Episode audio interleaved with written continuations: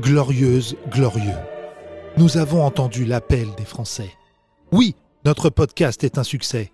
Mais pour continuer le combat, nous avons besoin de rembourser nos frais de campagne engagés dans les 30 Glorieuses depuis un an. Alors nous comptons sur vous. Envoyez vos dons pour les 30 Glorieuses sur www.lanouvellevanne.com. Alors oui, glorieuse, glorieux, faites pas les crevards. Les Grandes Glorieuses, l'émission de la relance humoristique française. Les 30 Glorieuses, avec Yacine Delata et Thomas Barbazan. Carte d'identité, carte de séjour Bonjour Bienvenue à toutes, bienvenue à tous, mesdames et messieurs, bienvenue au podcast Les 30 Glorieuses, un podcast qui cartonne. Nous ne connaissons pas l'issue de cette émission, mais au moins on aura galerie. Ouais Le pire des auditeurs euh, de France, et pour m'accompagner, l'un des pires animateurs, Thomas Barbazan. Ouais va Accompagné, oui ça va, merci, de mon acolyte de toujours fichier S, Yacine Bellata Bravo. Dorénavant présent dans cette émission, il donne des statistiques pour prouver que ce qu'on dit c'est de la merde, mais référencé. Oui. Monsieur Walid, Ouais Bonjour, bonjour. nous avons la crème des chômeurs. Oui, Vendredi exact- 15h30. Voilà. Voilà, Il y a ils des sont gens. parmi nous. Oui, exactement. Il y a même des mineurs. Je vois un mineur. Tu es mineur Euh, Quel âge Attends, Non. c'est plus son âge. Il a hésité sur T'as quel le âge, chaton Hein T'as 13 ans. C'est ton père à côté Il t'a dit Il a je... quel âge? Attendez, ben, c'est pas possible. Il a 13 Non, ans. père, on va euh, te défoncer ta gueule. C'était une blague, j'espère. Il a dit je sais pas, je crois que j'ai 13 ans. C'est une amnésie très très Ah, puissante. très bienvenue grave. à toutes, bienvenue à tous. En tout cas, merci, quel plaisir. Nous aurons la visite d'un chanteur de cabaret libanais Ouais, euh, qui, lorsqu'il ne chante pas, euh, peut vous faire un shawarma. voilà. Il est déjà passé Et dans des ce gâteaux. podcast Des gâteaux. durant le Covid. Monsieur Albert Taoui sera avec nous. Ouais A ramené des gâteaux, Yacine. Albert Gâteaux libanais et tout. Ah ouais Ah ouais, Euh, ouais. Moi, je n'entends pas parler de ça jusqu'à 20h52. Oui, mais on sait très bien que vous vivez la vie de pauvre jusqu'à 21h et après la vie de sultan. Nous, y, ça, nous y reviendrons, Thomas. Euh, attends, calme-toi, puisque tour, Marine Le Pen tour. passe ou pas dimanche. C'est 48 heures en suspens, là, quand Oui, même. oui. On, Bon, euh, bon, c'est pas grave, mais après il faut aller voter. C'est ça qui qu'il faut pense rappeler. qu'elle va perdre? Pas mal, hein Ouais, ouais, ouais, ouais. La majorité des gens. Voilà. Euh, moi, je sais pas pourquoi, mais je sens que Dieu veut nous mettre un coup de pression. Bah, il le met déjà. Non, non. non, non, ça, c'est que les balbutiements. Ah bon Euh, merci en tout cas. Bienvenue à toutes, bienvenue à tous. C'est parti. Je la vois gagner. Attends, attends, Je la vois doucement. gagner, Thomas. Viens, on commence par le Le positif. côté miskina, Voilà. genre on dirait euh, Melha, Bédia, ça m'a fait de la peine là. Ouais. Ça peut se retourner contre Macron. Bon, Les Français, ils préfèrent Poulidor à Eddy Merckx. tu veux commencer dans le down? C'est pas dans le down. Non, mais moi je. C'est notre dernier podcast avant l'élection. On Oui. ne sait pas comment ça va tourner, je te Bah, le dis. moi. alors elle passe, on le fait quand même. hein. Je crois lundi, j'aurai un problème. Je Dans un t'annonce, hein. mood compliqué, mais euh, regarde. on Non mais. Thomas, plus rien ne sera rentable. Déjà là, on n'est pas rentable. Ouais, mais Mais si Le Pen elle passe, il y a moyen que tu me retrouves en cuisine avec Alberta Will. je te le dis, euh, voilà. tu seras, on sera des Jean Moulin, Yacine. Ah non, non, non, Jean non, Moulin. non, non. Euh, Moi, je vais être un Jean Moulin. Moulin. Voilà, j'emmerde tout le rap français. Hein. Allez tous vous faire cuire le cul. Voilà, ça commence. En ça passant commence. par les autres, parce que franchement, me casser les couilles toute l'année avec vos clips de merde et savoir que l'extrême droite est aux portes du pouvoir et qu'il n'y en a pas un qui a moufté, à part Booba fou. qui soutient Zemmour. Bah, il soutient Divisio, donc il soutient Le Pen quelque part. Qui non? Bah, Booba. Bah là, hier, il a, je crois, il a pas compris du tout que ça nous fait plus rire. Euh, c'est qu'il s'est attaqué à Médine, qui a dit qu'il fallait aller voter au second tour Ouais. et voter euh, bah, Oui, Macron. bah, Macron, oui. Et donc euh, hier, il a commencé à dire des choses très très violentes à l'enco- à l'encontre de Médine. Et je me dis vraiment alors que Booba, ça devient. Bah non, mais Ouais. c'est Pat- pas. pathologique. bah, c'est pas pathologique. C'est déjà t'es Florent Pagny, t'habites à Miami et euh, tu donnes des consignes de vote euh, en France. Et Laisse de Florent deux. Pagny, soigne son cancer, Et miskin. de deux, et de deux, non, parce qu'il vivait. euh, il Oui, il vivait vivait dans le. en Patagonie Ouais, Patagonie, en en Patagonie. non, c'est par là. Euh, et deuxièmement, surtout, de dire à Booba, t'es un garçon intelligent, donc prouve-le, ne fais pas des trucs comme ça, où tu mets dos à dos, parce que ceux qui ont mis dos à dos Le Pen et Macron, sincèrement, j'en parlais encore ce midi avec des gens, il est, euh, pour moi, ils sont plus dangereux même que le- l'extrême droite, parce que franchement, euh, là, je- le- les derniers résultats que j'ai, c'est qu'il n'y a rien de fait. hein. Non, 5%, non, mais je sais. euh, Fâché, pas facho, hein, ça reste notre credo, mais effectivement, il y a beaucoup de gens fâchés qui, tellement fâchés, euh, veulent euh, voter contre Macron. et il y a donc, euh, ce qu'on appelle dorénavant les sondés silencieux. C'est-à-dire que beaucoup de gens, en fait, ne répondent plus. On ne sait pas où ils sont, mais ils seront dans l'isoloir. euh, Il y a ceux qui vont pas se déplacer aussi. Enfin, Ouais. Moi, j'étais très, très euh, positif à la fin du premier tour. Parce que je pensais pas que Macron allait faire autant et je me dis du coup il va, il va être sur une bonne dynamique. Euh, moins confiant après, quand j'ai vu euh, que quand même euh, il suscitait beaucoup de réactions. Confiant à la fin du débat parce que je me suis dit bon bah voilà c'est lui qui est fait pour le job contrairement à elle. Mais moins confiant depuis parce que j'ai l'impression que justement trop de confiance tue la confiance. Alors non, surtout, et que vous avez compris mon celui- cheminement ou pas? Parce Oui, que oui. là depuis mercredi. celui de beaucoup de Français. T'as un baiser mental. je Non, mais vérité. parce que depuis mercredi, je me dis tout le monde euh, insiste sur le Non, mépris, surtout, sur euh, voter contre le mépris, tout Surtout, ça. c'est Mélenchon. C'est Mélenchon. Le seul report de voix qui est le plus faible, je ne sais pas si Walid d'ailleurs a des chiffres, le report de voix le- le- de- suite à son comportement, c'est celui de Mélenchon. Je t'ai dit, il a saccagé en trois jours ce qu'il avait construit en six mois. C'est-à-dire qu'on se disait, ah, il est au second tour. Et en fait, il y a beaucoup de spécialistes qui disent depuis hier, pas ceux de la télé, hein, des vrais spécialistes que j'ai la chance de côtoyer, Ah. qui disent qu'en fait, il a désacralisé le second tour et que beaucoup de Français, du coup, se sont démobilisés. C'est sa fameuse phrase euh, lors, de, lors de son intervention euh, où euh, non, non, mais Macron ou Le Pen, c'est secondaire. C'est c'est pas anodin comme phrase. Euh, hein. c'est vrai qu'il aurait dû dire ça, enfin, pas ça, du coup, il aurait jamais dû le dire, mais dire euh, élisez-moi euh, Premier ministre ou euh, bon, sa, sa recette magique surtout, après le mais second surtout, tour. il devrait fermer sa gueule. Après Moi, je le dis à nos auditeurs qui sont mélanchonistes. Franchement, je vous le dis, vous aviez raison de le soutenir sur une bonne partie de son programme. Et c'est indéniable qu'il a une équipe formidable. Mais ça reste profondément un mec qui est auto-centré. Sincèrement. Tu Après, il y a beaucoup dire- de gens qui ont voté Mélenchon qui sont pas mélenchonistes, qui sont décidés au dernier non, moment. en mais il y a euh, beaucoup de gens dans nos auditeurs qui le disent. Ouais. Et moi, je pense qu'objectivement, Mélenchon, ce qu'il lui faut, c'est vraiment une tarte dans sa gueule. Une Ah tarte électorale. bah, non, mais le royaliste, là, il s'est fait libérer, il pourrait lui mettre, là. Non, non, mais je- mis celle de Macron. Non mais franchement, depuis deux jours, ça m'a pas fait gaulerie parce que je dis, pour un mec qui se prétend communiste et d'extrême gauche ouvert aux gens, il parle beaucoup de lui. Oui. Tu Ah oui, non, mais ça, c'est sûr. il Donc c'est un faux euh, modeste et ça ouais. c'est la pire des races les faux modestes. Et franchement là depuis 24 heures j'ai une haine contre lui de dire arrête de te prendre pour ce que t'es pas. Tu nous as dit avant la campagne que t'allais te retirer. J'ai l'impression frère que là il, est reparti pour 12 présidentielles. Euh, voilà. Yacine, donne-moi la main. Viens, Non, on commence non. pas sur de la haine. Et j'ai pas, Donne-moi la main. j'ai pas mangé là, je suis vénère de ouf. Donne-moi la main. Et je le vois, je le vois en brioche, j'ai envie de le gémant. On va faire tourner le micro, mesdames et radis. messieurs. Ressemble plus un radis. Euh, des gens qui ne sont jamais venus. Voilà. Alors, on va commencer par celui qui ne connaît pas son Chaton, Salut, toi. Salut. t'es Oui. déjà venu, toi? Ouais, pour le spectacle. Ouais, d'accord. Ah ouais Ça va?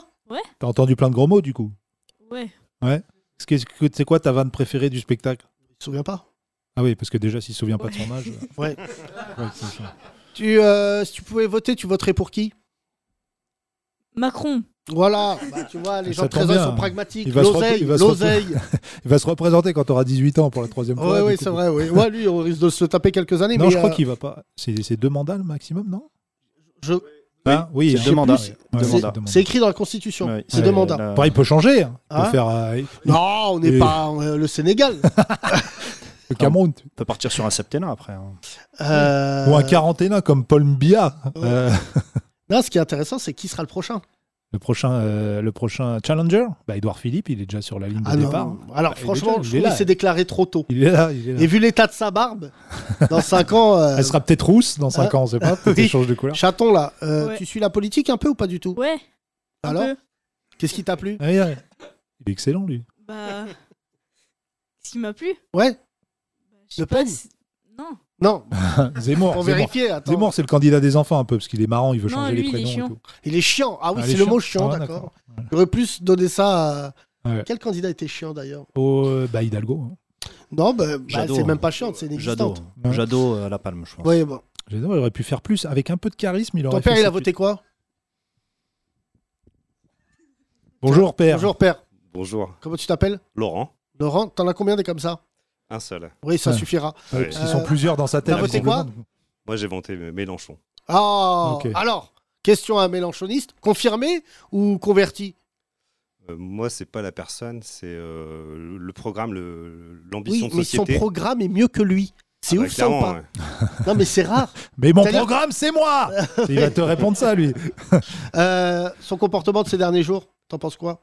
Pas de ces cinq dernières années, moi, je suis pas fan du tout. euh, Non, mais là, juste de ces derniers jours entre Alors, les deux tours. Moi, j'ai arrêté de suivre. la- Enfin, je suis la- l'actualité par vous, en fait, par le podcast.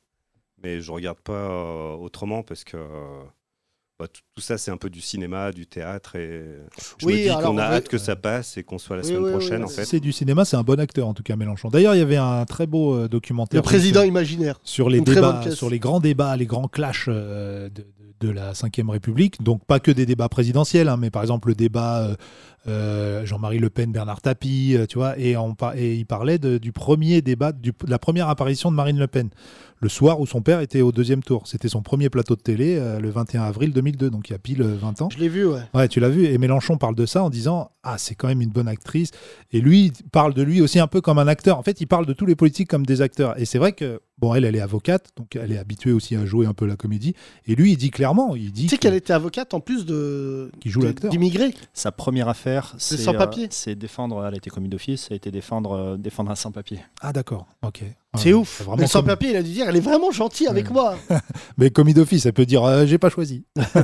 Euh, non, mais euh, je- moi, moi, ça m'inquiète franchement. Autant sur les. Et Dieu sait que nos auditeurs. D'ailleurs, on parle aujourd'hui de nous dans le Financial Times. Oula Et ouais, mon pote, aujourd'hui, on est dans de la presse internationale. Ok. Tout à fait. Et. Euh, et euh, YouTube, Walid? Euh, moi non, mais j'ai lu l'article Walid ce fait partie de l'équipe. Oui. Et euh, non, surtout, euh, je, j'essaye de parler avec nos électeurs mélanchonistes qui sont beaucoup, quand même, qui sont nombreux dans nos auditeurs.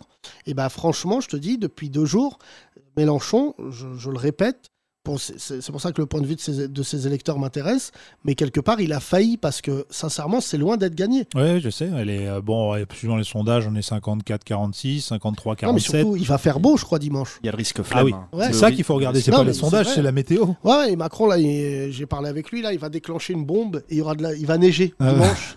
Et c'est pour ça que je n'avais pas fini tout à l'heure que j'étais moins confiant depuis mercredi parce que depuis mercredi tout le monde le voit gagner vu qu'il a été un peu plus fort qu'elle au débat.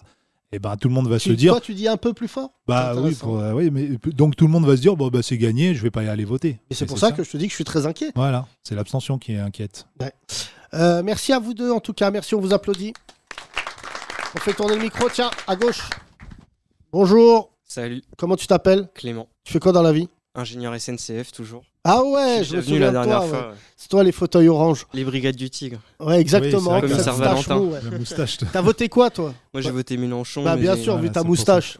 C'est vrai que tu t'es mis à l'extrême gauche de la c'était- C'était pas par euh, envie en fait euh, que j'ai voté pour lui, c'était plutôt dans le but qu'il passe euh, si possible au deuxième tour et d'avoir quelque chose de plus intelligent que ce qu'on a eu mercredi. Et tu as voté quoi là au second tour Bah Macron. hein. Mais t'es déçu du coup du comportement de Mélenchon Bah franchement en fait euh, je m'en fous un peu de lui quoi. C'est mal. Alors lui, ça en dit long sur ta comment tu dois être avec les meufs. Je rappelle jamais mes ex.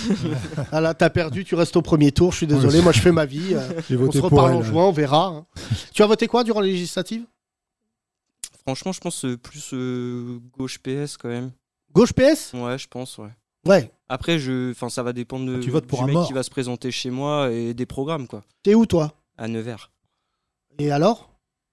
Franchement, je sais pas, hein, c'est la première fois que je vais voter. Je me suis inscrit cette année justement pour. Et t'as quel voter. âge? Là, j'ai euh, 28 ans. C'est la 29. première fois que tu votais de toute ta vie? Non, non, non, non, c'est la troisième fois. Ah oui, oui, d'accord. Ouais, j'ai fait les trois présidentielles. euh, Enfin, celle-là, celle d'avant. Et... Oui, oui, les puis, trois, euh, oui, c'est ouais. bon, là, on l'a. Mais c'est vrai que toi tu fais bien de le rappeler on vote aux législatives aussi pour son député c'est aussi un vote local. Ouais, c'est ça. On C'est que un vote local. Ouais mais aussi mais c'est aussi un vote qui va euh, qui va Mais c'est pour ça que Mélenchon, il est aussi bruyant. C'est qu'en en fait, il nous demande de voter pour lui à travers les députés. Ce Voilà. qui en dit long déjà sur l'état de ton parti. Ouais. C'est-à-dire qu'il parle même pas des députés en disant votez pour le mec à côté. Il dit votez pour ce yinche qui aura écrit LFI. et ensuite, moi, comme ça, je deviens. euh, Oui, non mais je comprends c'est trop tôt c'est trop tôt d'avoir dit ça. Et c'est ce raccourci-là, euh, pour moi, il fait une erreur stratégique où, il- où il pense que euh, les 12 millions de personnes qui ont voté, 11 millions qui ont voté pour lui, euh, vont automatiquement voter insoumis. Enfin, c'est ce qu'il leur demande de faire. Mais d'un point de vue euh, implantation locale, la France insoumise, c'est pas, c'est pas Jean-Luc Mélenchon partout, hein, pas du tout. Et Ah, surtout bah là non. où il va devoir baisser son ego c'est dans les négociations dans les négos justement son ego c'est dans les négos avec les Verts et avec le pourquoi pas le PS mais ça c'est moins sûr. Et de la même manière que tu as des villes où Marine Le Pen est à 40-45% euh, au premier tour présidentiel, mais qui ont un maire de gauche, voire un maire communiste. Il y, en a, il y a des villes comme ça, parce les que députés, oui. d'un point de vue même municipal, hein, c'est. Mais euh, je suis, c'est franchement, je suis abasourdi, moi, par ce qu'il fait. Franchement, je- ça me dégoûte. Et c'est peut-être le dernier podcast. J'ai Le, le prochain podcast qu'on fera, tu te rends compte, on connaîtra le nom du président de la République. Et c'est un moment particulier avec nos auditeurs, parce qu'on parle beaucoup de politique. Mais euh, ça va tracer beaucoup de choses euh, dans les années qui viennent. Mais surtout que lui qui prétend justement euh, être quelqu'un d'ouvert. euh, je- moi, je me sens berné par lui parce que, pour le coup, dans ce podcast, on l'a beaucoup soutenu en disant que il avait un programme. euh, il a un programme d'ailleurs de qualité. Mais le fait qu'un mec comme lui fasse joue, euh, pardon, mais avec notre pays, ça le rend méprisable. Franchement, je, je suis effaré depuis deux jours. J'en parle avec les mecs du, de- des réseaux militants et tout. J'ai dit, je vous ai dit qu'il allait vous niquer à la fin. Il parle que de lui. Parle que de lui tout le temps de lui. C'est pas possible. Tu, tu vois, franchement, l'interview avec Bruce, tout ça, tu te dis, mais il fallait pas la préparer comme ça. Et tu vois, j'ai vois- j'ai vu Benoît Hamon, je l'ai partagé d'ailleurs ce matin. Benoît Hamon, qui est patron d'une ONG. La dernière fois, les gens nous demandaient qu'est-ce qu'il est devenu patron d'une ONG, une grosse ONG d'ailleurs. Sing, je crois. ça s'appelle. Ouais. Singa. ouais. Et tu vois, ce matin, il, bon, en bretelle, hein, euh, ça fera plaisir à notre auditeur Brigade du Tigre. Il a dit voilà, vous votez Macron. C'est pas une négociation, c'est pas. Je peux comprendre la colère. Et en plus, oublie pas que lui, euh, il, a, il a été frondeur.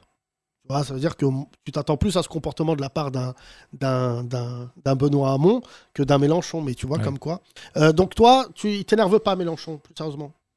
Bah, c'est juste qu'en fait, euh, au niveau de la politique, je suis pas tant que ça non plus. Mais euh, bah, je regarde pas trop non plus la télé, on va dire. euh, Alors vous, vous avez suivi depuis dimanche, vous avez rien suivi en fait depuis le premier tour tous. Bah, on va dire que depuis dimanche, moi, je suis décidé euh, sur mon vote. Oui, voilà, donc ça te, ça te euh, fait que rien changer. T'as même pas regardé le débat? Si, la fin, quand je suis en- enfin, La fin, ouais, sur les. Arabes, à les 20 dernières minutes. Bah, je rentrais du sport, donc euh, je me Ah suis dit, allez, je vais regarder. Et puis, je suis en même temps sur Twitter, histoire de gaulerie un peu, quoi, de voir euh, les clashs des gens. euh. C'est fou les gens qui, qui parce que euh, on a critiqué un peu des fois les postures de Macron, tu sais, qui avait un peu l'air, euh, voilà, qui s'affalait sur sa table. Il y a beaucoup de photos comme ça qui tournent, des photos Ouais, ouais, de, de- mecs qui regardent mal et tout ça. couilles, frère. Ouais, mais maintenant, ça faut il jouer aurait dû même partir, laisser la chaise vide et lui parler des coulisses. Et maintenant Il sur aurait les dû réseaux. finir le débat dans un Uber. Je suis parti parce que tu dis que de la merde. hein. Et puis il y a OM Nantes. Non, mais sur les réseaux, on voit que sa tête un peu euh, comme ça, et il y a des gens qui juste limitent le débat à ça ou le résument à ça. Donc, euh, On a très peu parlé du fond. Mais parce qu'il n'y a pas de fond. Non, mais parce en que plus, c'est la euh, TikTokisation de la société. mais non, mais c'est surtout Marine Le Pen. euh, c'est pas. On a déjà fait un podcast sur elle, mais euh, juste le lendemain, ton argument, c'est dire j'ai pas pu bien débattre parce qu'il est arrogant. Ouais. Bah, Bah, c'est toujours pas- son argument d'ailleurs. Voter contre l'arrogance. Non, mais là, là, c'est parti euh, en couille. Là, ce matin, elle a dit c'est vous votez ou pour Macron ou pour la France. Ouais. C'est devenu un sans-papier. Macron, c'est devenu un mec, un Érythréen. Voilà. bah, surtout que je suis très. J'aimerais bien savoir qui vote pour Macron du coup, parce qu'elle dit que le peuple vote pour elle. Mais alors, qui vote pour Macron? C'est pas le peuple? Les, C'est qui? les autres. ouais, ouais. ah, d'accord. La- Merci à toi, euh, cher ami. Merci, on t'applaudit. On va aller au fond là-bas. Ah, le populisme. Comment tu t'appelles? Félix, Félix, tu fais quoi dans la vie? Je travaille dans la musique. Tu fais quoi? Je fais euh, du marketing direct. En gros, euh, je collecte les données des fans de- des artistes. Je travaille chez Believe. Et je collecte les données des fans des artistes et ensuite euh, newsletter, euh, Ah ouais. SMS. Harcèlement. Ouais, ouais, Ouais, tout ouais, à c'est fait. ça. Et toi aussi, t'as une moustache. Ouais. Ouais, non, mais tout. Alors, on a un petit public bobo assez mignon. Oui, on dirait qu'ils sont euh, euh, voilà, guitaristes de- du chanteur Renaud, mais ils sont plutôt euh, sympas. tu as voté pour qui au premier tour? Euh, J'ai voté pour Mélenchon, mais pas par conviction. C'était plutôt pour Par voter. style. Parce que c'est vrai que tu lui ressembles à un moment de sa vie. À un moment, C'est peut-être. plus pour sauver les artistes avec qui tu travailles. Ouais, même pas. non, c'est c'est surtout euh, pour euh, déjà pour voter à gauche et l'offre était, on va dire, c'était vote utile, mais surtout avant tout pour éviter qu'il y ait Marine Le Pen au second tour. C'est un Euh, succès. Bah, Ça s'est joué Non, à non, mais moi, j'aurais tout fait quoi. Ouais. Non, mais t'as voulu faire barrage au premier tour. J'ai un ami euh, qui travaille chez Believe. Riton Ça me dit rien du tout. Non, tu connais pas Riton chez Believe? Euh, bah, Je le salue. Euh, C'était un test. que je crois T'es que un espion en fait, tu bosses pas chez Bibi. non, je, je crois que c'est ton patron. C'est mon patron. Ouais. Ah, c'est un surnom alors. Euh, oui, Henri. Ah, Henri Jamais Ouais. Ouais, ok, ouais. Ouais, ouais, bah, c'est ton patron. Ah toi tu l'appelles euh, Riton. Oui, bah, de toute oui, façon, oui. Bah, il je- appelle Macron Manu, donc euh, tu sais vraiment. Non, euh, non, non, non, non, mais visiblement. Zelensky l'appelle Zézé. là, ouais Zézé. Zé- Zézette, Zézette. Zézette, ce qui paraît, ça bombarde. Allez, à tout à l'heure. Euh, Est-ce que tu vas voter Macron au deuxième tour? Ouais, évidemment. Est-ce que tu es choqué ou pas par le comportement de Mélenchon? Question ouverte, parce que depuis tout à l'heure, Euh, bah, je conditionne. comme euh, comme Ouais. mon ami là-bas, là, euh, je m'en fiche un petit peu de Mélenchon. J'ai pas voté pour lui. En fait, je l'aime pas vraiment. Je suis d'accord avec euh, 80% de ce qu'il dit, mais les 20% restants, c'est vraiment bloquant. Et euh, même sa personne, ce qu'il représente depuis plusieurs années, ce qu'il a fait, j'ai une mémoire, donc ça m'a fait mal de voter pour lui. Mais euh, bon, bah voilà, maintenant. euh, il serait là et te casserait ta gueule. Mais même pas, parce que franchement, il fait le fou. euh, et moi, il m'a. Non, mais là, franchement, c'est les mecs qui font les durs. Et là, je- je- je- Là, on vois- est dans le dur et il Ouais, fait- non, mais c'est lâche de ouf. Oui. C'est, je vois, moi, je parle avec les assos musulmanes et tout, le truc de Le Pen là. Maintenant qu'il y a beaucoup, en tout cas, de musulmans qui sont en train de voir le mur se rapprocher. Voilà, faut éliminer ceux qui disent moi je vote Le Pen. Ça, il faut même pas parler avec eux. Attention, hein, je parle, je parle pas de ces électeurs qui la soutiennent. Mais quand je dis éliminer, éliminer du débat. On peut pas parler. Enfin, tu vois, Miss France vient d'être virée. Tu l'as vu de Fort Boyard. Ils Oui. viennent de la virer à l'instant. Euh, Elle a été défendue par Morandini. euh, Ouais, non, mais elle peut être défendue. Bah, alors c'est bien parce que mon blaze il sort partout en disant c'est de ma faute. Ouais. Bah frère, moi je suis devenu la kryptonite des fachos. ouais, ouais. Et, euh, et voilà, et à un moment, euh, le- ça va être plus dur de, de respecter Mélenchon s'il y a une tragédie, parce que ça sera une tragédie. Et, et là, hier, je- je- on, a fini tard en parlant avec des, des militants, mais il y en a un qui m'a préparé au sujet Le Pen si elle passe. Et Il m'a dit, euh, je, je crois qu'on va mettre déjà quelques jours à 100 mètres, parce que eh, si le, le président ou la présidente, lundi, t'es élu, vendredi, tu passes, euh, tu donnes ton ministère, enfin tu donnes ton gouvernement. Tu nommes ton gouvernement ouais, sur Et proposition. donc ça veut dire, ministre. ce qu'il m'a dit, c'est que s'il y a une quinzaine de ministres, il va y avoir 15 personnes qu'on n'a pas du tout identifiées autour de Le Pen. Il n'y a pas de nom, tu vois. Et elle peut aller chercher des fous furieux et vous pouvez faire toutes les manifs que vous voulez. Ça sera fini, hein. Parce que si ça se trouve. euh, et euh, ce matin, j'ai vu le truc passer là, en- dans une info euh, interne, donc je vous l'ai dit quand même. euh, beaucoup de généraux, de colonels, de militaires, en fait. Tu te rends compte que les, les, les, les- les grands, les grands militaires de ce pays soutiennent quand même une politique d'extrême droite, ce qui est vachement inquiétant quand même. hein. C'est, euh, 80% des gendarmes, j'ai j'ai vu aussi.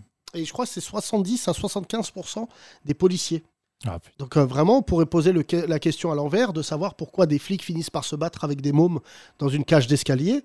C'est que quand même ton bulletin de vote aussi te permet un certain comportement. Je ne plus regarder le gendarme de Saint-Tropez de la même, du même Ah bah, œil. non, lui, il votait, euh, votait pas. Euh, tu as, tu as des gens autour de toi que tu as, que tu as démasqué euh, d'extrême droite ou pas? Euh, j'ai un grand-oncle, mais ça, c'est peine perdue. Ouais. Et ouais, sinon, j'ai un de mes meilleurs amis qui, est- qui a, qui a commencé à travailler chez MBDA euh, dans les missiles. Euh, donc, les missiles, c'est la fierté de la nation, etc. Il a complètement vrillé. Euh, Zemmour, premier tour. Le Pen, second. Donc, euh, Ah ouais. Et, peu- plus ton ami, troisième tour. Ouais. Non, Ouais. je te pose la question. Bah, Est-ce moi que aussi, tu vas je me- continuer Je me pose la question, en fait. Non, mais réellement. sincèrement, rappelle-moi ton, ton prénom. Félix. Félix. Tu sais, c'est horrible ce que je vais dire, mais je le dis aussi pour les éditeurs. Si vous parlez avec quelqu'un qui est d'extrême droite, vous êtes d'extrême droite. Ah, mais moi, je suis tout Il n'y à a, fait d'accord. y a pas de négociation possible. Moi, ça fait maintenant quelques semaines que je préserve euh, mon propos là-dessus.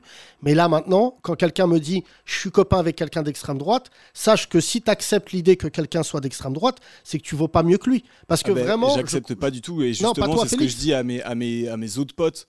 On a une conversation de groupe. Moi, j'ai arrêté de. la- depuis la dernière fois qu'on s'est embrouillé, j'ai arrêté de lui parler. Et j'ai- j'ai souvent dit à- aux autres vous êtes complices. Si vous continuez, si vous faites. Enfin, si ça vous dérange pas, c'est que vous êtes aussi complices. Mais j'ai appris hier, c'est pour ça que je suis remonté, parce que j'ai toujours pas mangé, mais j'ai appris hier un, mec que je connais qui m'a dit non, non, euh, j'ai un pote à moi que je connais euh, de vue. Il m'a dit il a, voté euh, Le Pen au premier tour, mais c'est économique. J'ai dit allez, cassez-vous tous les deux là. Mais qui vote? Déjà, bon, déjà, t'as pas lu le programme, ça veut dire que t'es un incompétent. Mais surtout, le truc, c'est de se dire, c'est de se dire que la partie du racisme, encore pire que d'y adhérer, tu l'occultes. C'est ça la violence. C'est-à-dire que tu pars du principe que, ce qui m'est arrivé sur le plateau télé, t'es pas concerné, donc euh, tu t'en bats les couilles. Mais t'acceptes, euh, tu vois, il y a eu des tragédies euh, ces 15 derniers jours avec des gens d'extrême droite, ça te donne le ton. Il y a eu un très beau tweet de Fred Michalak là ce matin. Je sais pas si Oui. tu l'as vu passer. J'ai euh, vu passer, bah, sort, si euh, tu veux, sur tout ce qui est le FC Mousselim, je suis ouais, au courant. C'est qu'on a découvert que la sœur de Michalak est voilée. Oui. Euh, Michalak, qui vient d'un- d'une culture, euh, malheureusement, qui est quand même assez. euh, Bah, la culture rugby veut que effectivement ce soit connu pour être un sport vraiment de droite, tu vois, des, des territoires. En plus, Marine Le Pen a dit euh, dans quelques interviews que ses enfants adoraient le rugby et que son fils pratiquait aussi. Donc, euh, mais là, entre Antoine Dupont, qui, a fait, qui est la nouvelle star du rugby, qui a signé la tribune contre Le Pen, Fred Michalak, ce qui est arrivé. Non, mais Michalak, c'est une- il faut bien raconter l'histoire.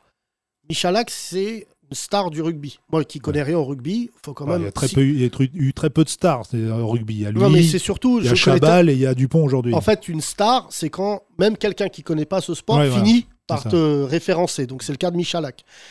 euh, le gars avait plutôt une ouverture d'esprit et tout, parce que je crois qu'il a vécu en Afrique du Sud, il était Absolument, allé oui. jouer là-bas et Oui. tout. Donc il avait déjà un profil intéressant. Mais là, ce matin, il a vraiment, pour le coup, il a été au bout du, du processus, parce qu'on découvre, il a, j'allais dire, euh, euh, euh, sa sœur, c'est le coming out. euh, voilà où t'es. ouais. voilà où t'es sa sœur. Euh, Voilà où Convertie, le voilà out. Elle est convertie. Puis il a mis sa photo. hein. Il a mis sa photo et il a appelé à voter Macron. Donc tu te dis, euh, il y, a eu- il y a eu une secousse chez les fachos qui aiment le rugby assez impressionnante. c'est vrai que c'est lui qui, qui a le plus à perdre, hein, quelque part. Bah, il a, euh, non mais sincèrement, il a tout perdu.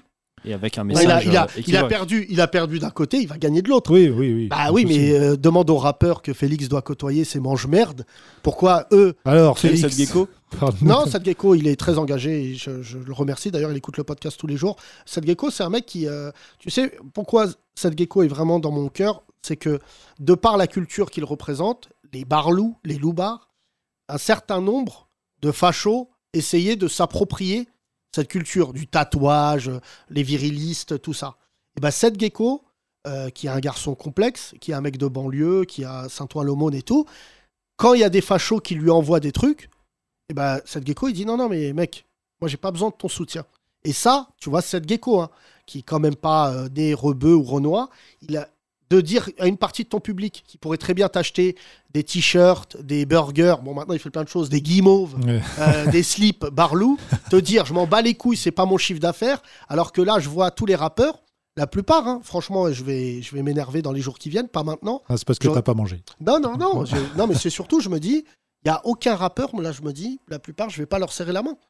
C'est tellement grave ce qui se passe euh, que euh, je comprends même pas comment les rappeurs ont pu passer à côté de cette élection. Qui est vraiment, qui est pas celle d'il y a 5 ans, qui est pas celle d'il y a, d'il y a 10 ans. Euh, c'est chaud pour notre cul. C'est chaud pour la banlieue. C'est chaud. Tu vois, hier à Saint-Denis, les gens, ils arrêtaient Macron.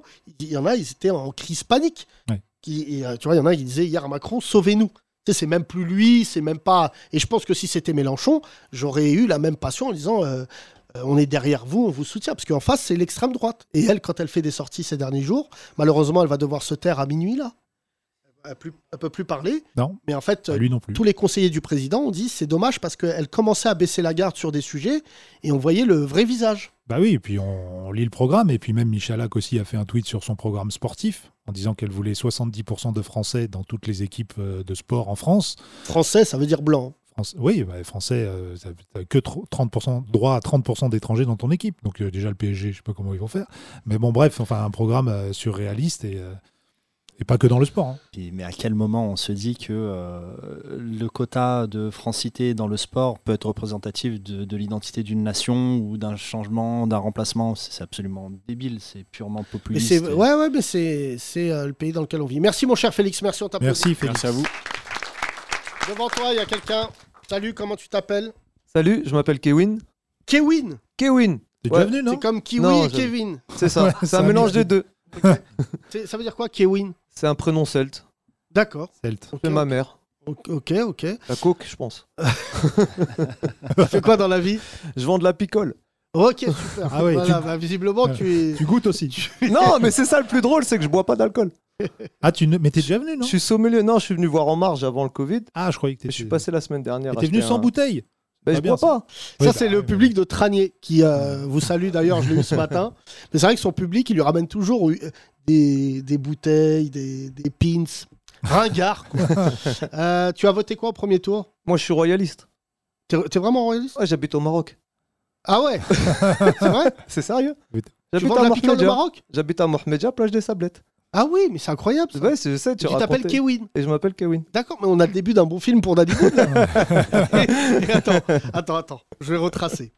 tu es français, Oui, de souche. je suis né à La Courneuve. Tu es né à la Courneuve. Tout va bien. D'accord Donc euh, moyen de souche. Euh, Ouais, ouais. Souche basse. ouais, ouais. Très Fin de profonde. souche, fin de souche. Euh, tu, tu vends de l'alcool? Non, ça c'était à- c'est maintenant. Avant, je faisais de l'export sur le Maghreb. Ouais. Un Donc jour, je évidemment, tombe- j'imagine, mon cher Kewin, que tu es marié avec une Marocaine. Oui. Ah, je me suis fait niquer. hein. Et dis pas ça au Maroc. Le hein, le scroll. le au- Et donc, tu t'es installé au Maroc. Oui. Euh, Parce que sinon, ça marche pas, l'amour à distance, ça fonctionne Oui, pas. oui, absolument, tu fais bien de le dire. Mohamedia, Exactement. donc euh, à côté de Casa, Sablette, je connais Les bien. sablettes, la plage. Et là, euh, tu vends de l'alcool. Ouais, parce que j'étais dans le milieu pétrolier, ça m'a fatigué. D'accord. Donc j'ai arrêté. Ouais. Fatigante pour Rien n'est normal dans sa vie. J'en ai du pétrole, je me suis dit, pourquoi pas la bière Ah. Et alors? Et après, bah, j'ai fait... j'ai fait six mois prof de sport en école primaire. C'est- Et c'était génial, c'est le plus beau métier au monde. Je te jure, c'est le plus beau bah, métier pourquoi au t'as monde. arrêté alors? Ah bah, pour qu'ils m'ont arrêté mon contrat. Ils m'ont dit, t'as oui, pas de arrête de leur faire boire de l'alcool.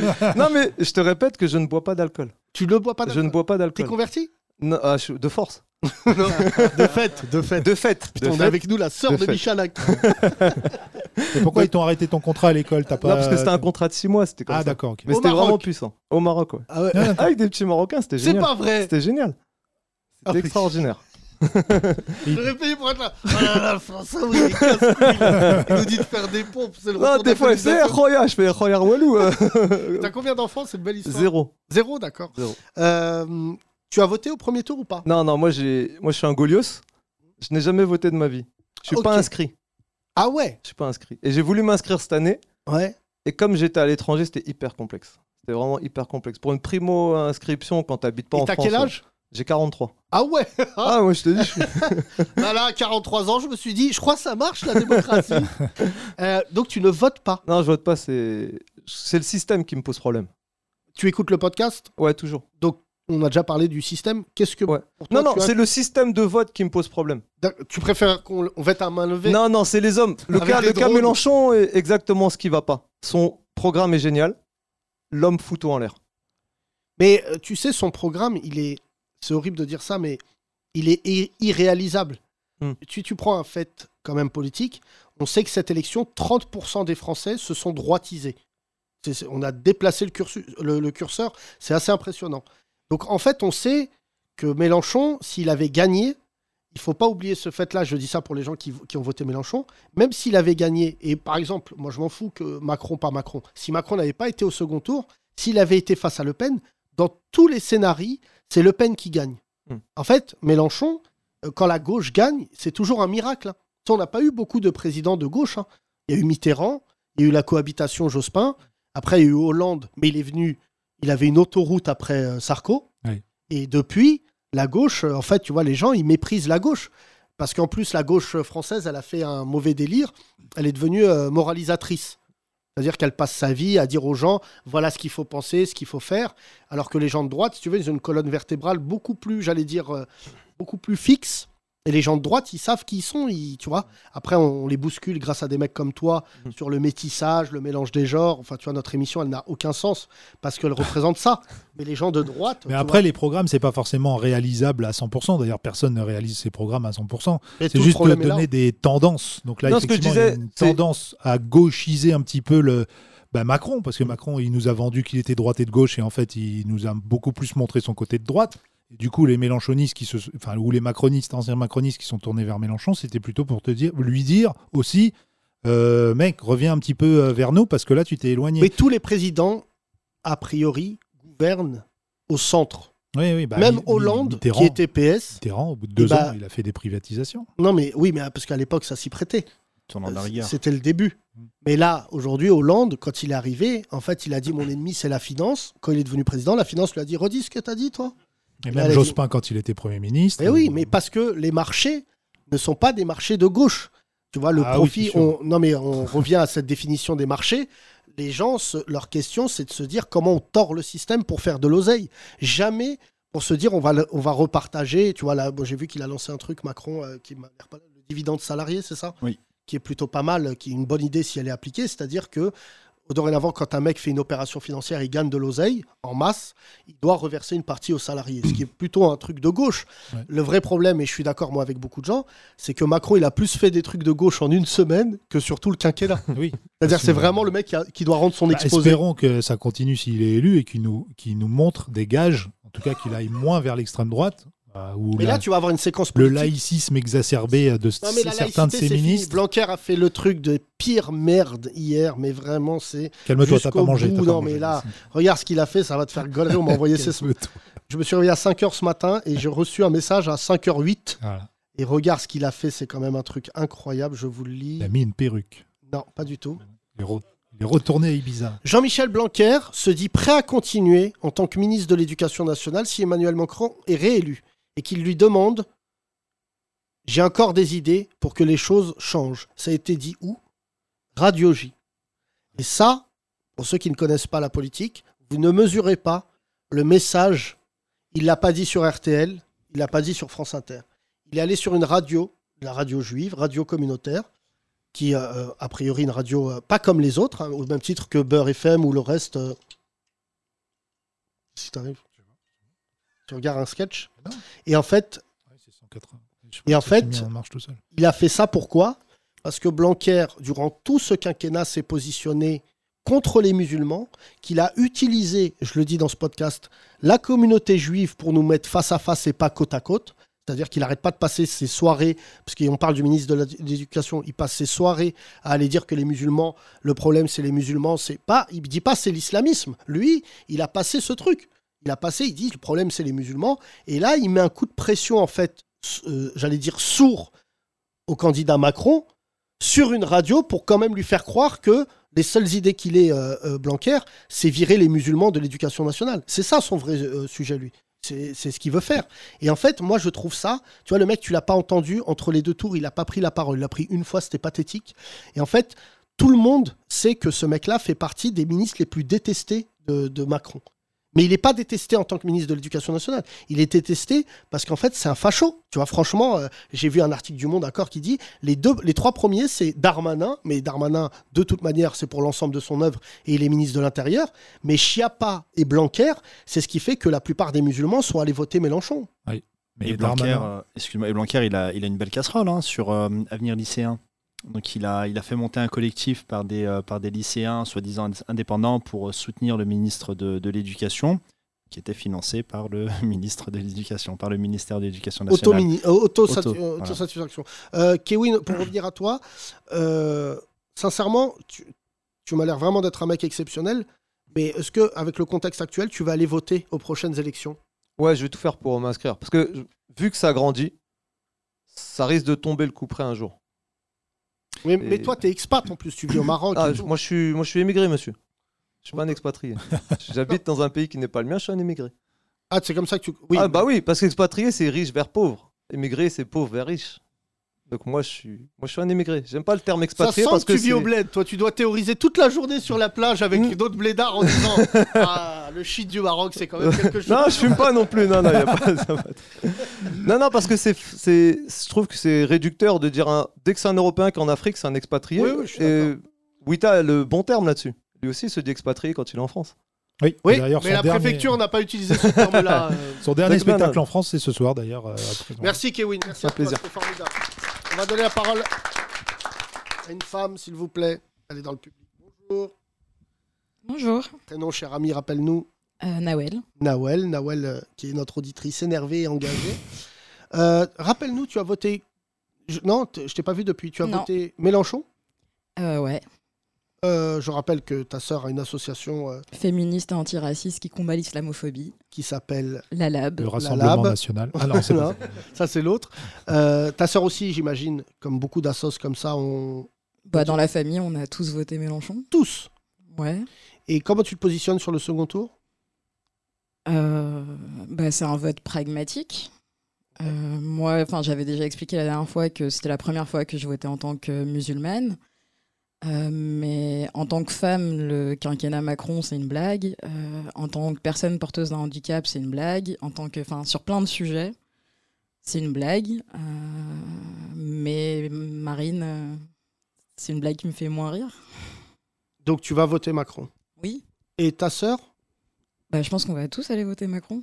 Non, mais tu sais, je, je pose vraiment la question parce qu'il y a des gens qui, euh, qui hésitent encore. Et je sais, Bah, franchement, je, je- Marine, c'est nous mettre directement en danger. On est déjà en danger sous Macron. On reçoit déjà des menaces de mort et des menaces de viol à notre domicile. Que si tu veux qui nous arrive de mieux avec lui Et ça, tu l'incombes aussi à la politique de certains ministres de Macron. Ah, mais sans hésitation. Beaucoup Enfin, plus qu'avant. La Lab a combien d'années d'existence? Euh, la Lab existe depuis 2015-2016. Et donc, tu as senti une violence plus conséquente. Moi, je sens une violence plus conséquente depuis le ministère de l'Identité nationale de Sarkozy. En Alors fait- que la lab n'existait pas. Non, la lab n'existe pas, mais c'est pas pour rien que la lab s'est mis à exister à ce moment-là. Qu'on a senti qu'il y avait une montée de l'islamophobie Ouais. en France au fur et à mesure. qui ont- C'était plus de l'anti-arabe, mais de l'anti-musulman. Et que c'était beaucoup plus perfide. Ouais. Macron, il a quand même fermé plus de 700 associations musulmanes. C'est drôle que tu dis ça parce que, enfin, drôle, on reste dans le thème de la blague, c'est drôle, euh, on rit jaune, mais euh, c'est vrai que ce débat, qui était bien avant euh, les attentats, euh, bien avant qu'on parle de, de- de djihadisme, euh, etc., c'est ce débat, il avait vraiment. Parce que c'était un débat avant d'être un ministère. hein. Débat sur l'identité nationale, grand débat lancé par Sarkozy, avec euh, évidemment Hortefeux. euh, savez, avec, avec sa Et tête. non, surtout Éric Besson. Éric Besson et, euh, et du coup ça avait vraiment fait péter vraiment une soupape. hein. Là c'est vrai que la parole raciste s'est complètement libérée là et ça, ça a aussi commencé dans les médias aussi à ce moment-là. Parce que là aujourd'hui en fait Macron pas Macron, quel que soit le président, la lab ou des gens comme toi ou ta sœur, ils seront toujours insultés, ils seront toujours menacés parce qu'il y a une partie de la population maintenant qui se retournera plus, qui va plus dire ah ben non en fait je me suis trompé sur les musulmans, c'est nos amis, ils sont complètement, ils sont possédés, ils sont matrixés. Euh, donc euh, et- et quel que soit le, le président. Après Le Pen évidemment que ça leur donnera encore plus de, de force et de, et de liberté pour dire de la merde, mais mais maintenant même si tu avais un Et ça a Mélenchon, été, euh, moi, les pires 15 jours de, de ma vie de militant, depuis 15 jours, aussi en discussion avec euh, l'équipe de Macron. Je, le dis ici ouvertement, Macron, il a été totalement estomaqué par le résultat euh, du, premier tour. C'est-à-dire que vraiment, c'est pas 50% des musulmans ont voté Mélenchon, c'est 70%. Déjà, ce qui est assez rare, on en a parlé avec Walid, c'est que rarement il y a eu des positions, comme l'a dit Nawel, et ça revient souvent, il y a rarement une statistique ethnique prouvée et avérée reconnue. C'est-à-dire que normalement, on ne savait pas combien les musulmans, on se disait, c'est pas un bloc homogène qui vote. Là, ça a été le cas. Mais j'ai passé deux semaines effroyables à aller voir beaucoup d'associations. Ça m'a remis, ça m'a permis de refaire du terrain. Et en fait, la plupart, ils, me disent, ça va être difficile de nous convaincre de voter pour Macron. Et ils arrivent, et après, au cours de la discussion, on arrive à dissocier l'idée que Macron est président et qu'il a des ministres. Mais là où je rejoins quand même, c'est qu'en tant que président, il a trop laissé faire des ministres qui sont allés trop loin dans la provocation, dans l'humiliation. euh. Et moi, ce qui m'a frappé, euh, euh, vraiment, à essayer de convaincre les assos musulmanes en disant il faut qu'on reparte d'une feuille blanche et surtout, je te le dis, Nawel, générationnelle. Je pense qu'il faut plus laisser l'islam à des chibani qui comprennent pas ce qui se passe. Il faut vraiment que l'aspect de notre francité rentre dans la donnée qu'on soit musulman. Et ça, c'est une donnée. Ouais, mais c'est pas les Chibani qui utilisent le terme islamophobie qui a été interdit, dans la charte des imams, tu vois. Non, mais ça. oui, mais donc ça, veut dire aussi que cette charte-là, elle avait pour vocation aussi d'empêcher certains musulmans de s'auto-organiser. Nawel, je vais te raconter tout. Moi, j'ai quitté l'Élysée. Donc j'étais à l'Élysée, j'ai quitté l'Élysée. En fait, il y a un racisme systémique. Que ça soit Macron, ce que disait Thomas, que ça soit Tartampion, il y a des gens dans l'administration française qui passent leur journée à se dire on a raison. Ils font pas de terrain, ils sortent pas. Donc c'est pour ça que quand le président va à Saint-Denis, tu as des gens, ils ont l'air émerveillés parce qu'ils vont même pas à Saint-Denis, alors qu'il va y avoir les JO et tout. Mais ce qui m'intéresse dans ce que tu dis, le, le- le- c'est-à-dire la, la remontrance n'est pas venue de la France sur l'islamophobie, c'est venu de l'ONU. C'est venu d'organismes. La Commission européenne aussi. de La Commission européenne. C'est des pays, des Al gros- Jazeera. Bon, alors c'est un peu près. non, mais de, médias internationaux comme le Washington fait- Post, il me semble, qui a, qui a un Oui. moment titré là-dessus. euh, donc- Mais euh, tout le monde, enfin moi je, je suis dans le Financial Times aujourd'hui, je suis très heureux. C'est le seul canard qui sait parler du problème. Mais parce que eux, ils sont pas, j'allais dire, euh, ils sont pas handicapés par le jugement du communautarisme. Ils disent ouais, ils ont une communauté, ils s'appellent les musulmans, c'est un certain nombre de gens, voilà combien ils pèsent, voilà comment ils votent, voilà comment ils consomment. En France, tu vois, moi, les journalistes, ils m'ont assez peu appelé entre les deux tours parce qu'en fait, j'allais leur hurler dessus. Vois, qu'est-ce que vous avez fait pendant cinq ans? Vous avez dit, vous avez trouvé ça normal que le mot islamophobie n'existe pas. Tu vois, vous avez donné la parole à Caroline Forest parce que c'est son combat. C'est elle qui a dit l'islamophobie n'existe pas. Et moi, je me souviens qu'à l'époque, j'étais à l'Élysée et je leur disais, mais si t'enlèves le nom d'une maladie, comment tu la soignes? Tu vois, c'est ça le postulat.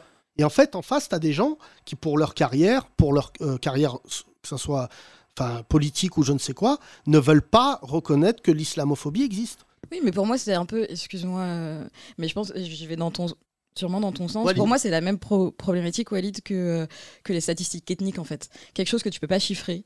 Euh, sur, sur un autre problème, quelque chose que tu peux pas mesurer, que tu peux pas constater, il n'a pas d'existence sociale. Bah oui, mais tu peux contourner, tu peux contourner cette contrainte. Par exemple, là, je, mène une étude.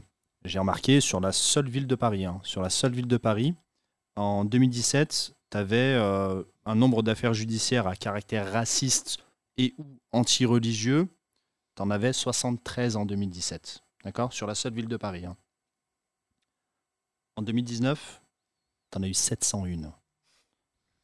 Ça veut dire que euh, les discours médiatiques, vindicatifs, le fait de dire, bon, c'est à caractère raciste, anti-religieux, c'est-à-dire que, euh, voilà, on ne dissocie pas, et fort heureusement, dans la justice, ce qui va être anti-musulman, anti-juif, anti-chrétien, etc. Bon, au regard de, ce qui se passe, on se doute quand même que, que le fléchage est assez euh, anti-musulman. Tu as, plus 900%.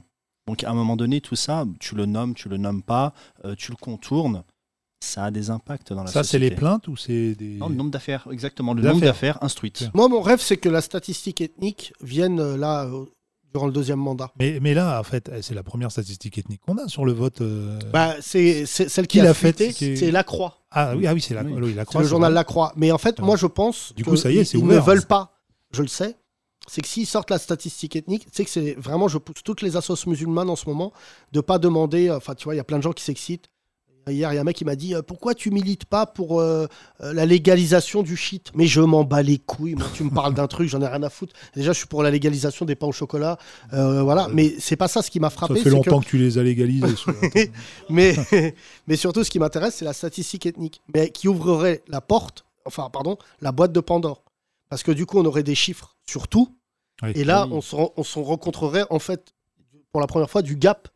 Et que ça soit pour les femmes, que ça soit, euh, que ça soit pour les musulmans, pour ce que tu veux, ça serait. Par exemple, il y a 120% d'Algériens en prison. Moi, j'ai vu ça. Non, mais tu fais bien de le dire. À chaque fois, quand tu te. Bah, tu m'as déjà vu faire ça en débat, parce qu'on les prépare ensemble. Mais quand un mec me dit devant moi, oui, euh, la population carcérale, à 90%, c'est des Arabes et des Noirs, tu dis ta source. Parce qu'on n'a pas le droit de compter. pas le droit. Oui. Et en fait, il y Ah, il y a le ressenti. Bah, c'est ça le, le grand, le grand remplacement. C'est pas, c'est démographiquement faux, mais en fait, c'est euh, émotionnellement ressenti. C'est comme ça qu'ils font. C'est-à-dire, ils restent que toute la journée à il- la gare de Saint-Denis, ils se Il disent doit avoir le chiffre. euh, on avait demandé aux gens d'estimer le nombre de musulmans qu'il y avait en France et il y avait un gap entre la réalité. Entre la réalité, euh, certains disent 2 millions 5, 3 millions. Moi, je pense qu'après, il faut, il faut bien cadrer le périmètre. Tu as les musulmans pratiquants, tu as les euh, culturellement. Moi, je te donne le chiffre, c'est 11 C'est millions. 11 millions. C'est 11 Ah, mais en termes de pourcentage de la population. Bah, Donc en truc de ressenti par rapport à... Il me semble que les gens qui étaient sondés, dans- en tout cas dans le truc que j'avais vu passer, donnaient 10 points de plus en termes de pourcentage de musulmans qui pensaient habiter en Il France. doit avoir une forte disparité selon les territoires. Tu vas euh, poser cette question-là dans les campagnes où euh, ils n'en croisent jamais. Ils vont te dire mais on est envahi. Tu vas aller dans des villes euh, plus, plus grandes, plus cosmopolites, et on va plus se rapprocher de la réalité.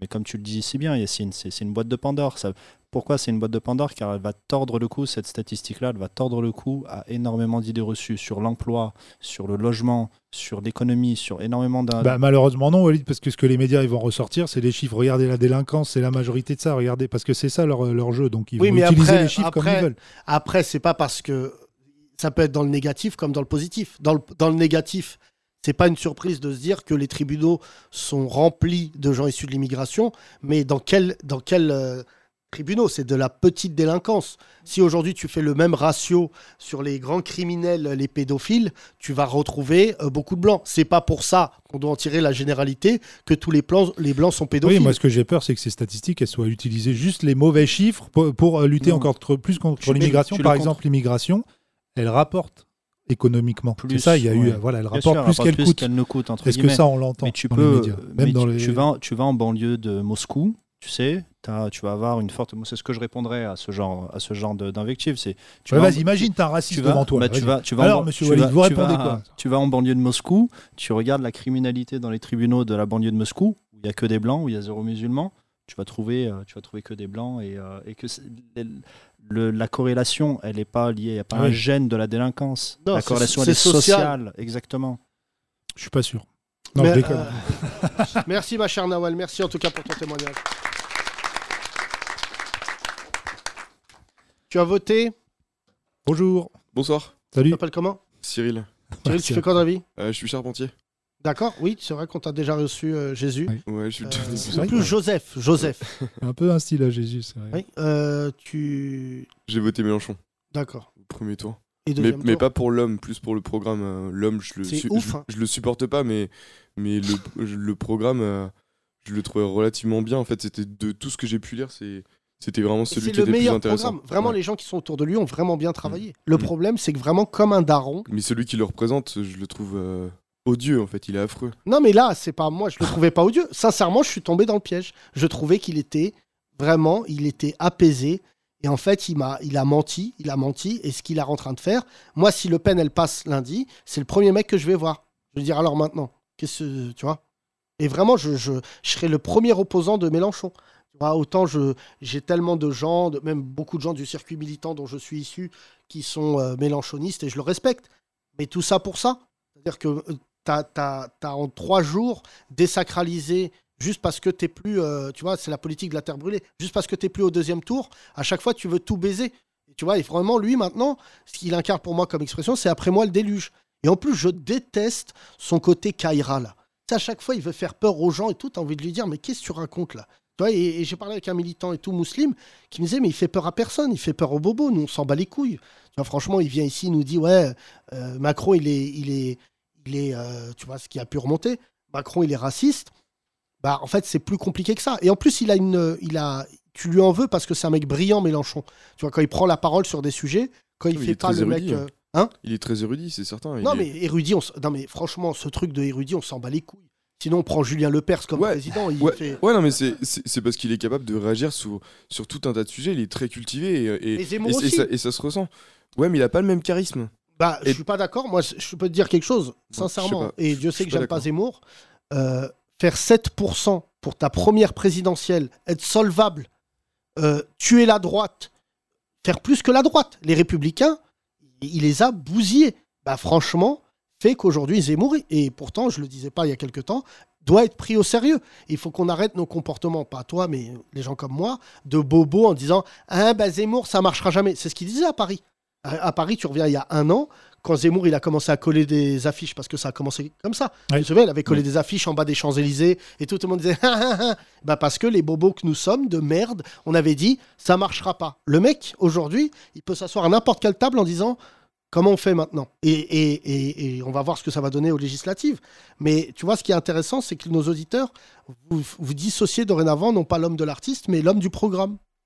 Bah, c'est certain. tu vas revoter Mélenchon?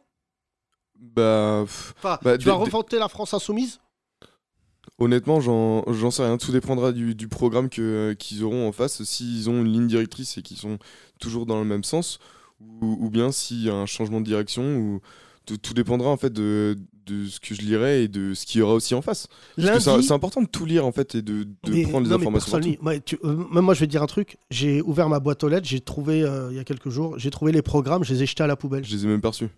Tu les as pas reçus, tu vois. Non, mais j'ai même pas lu, en fait, parce que je me rends compte que les médias ont tellement la capacité à souligner ce que eux ils veulent. C'est pour ça que Macron, il a été très très bon durant le débat.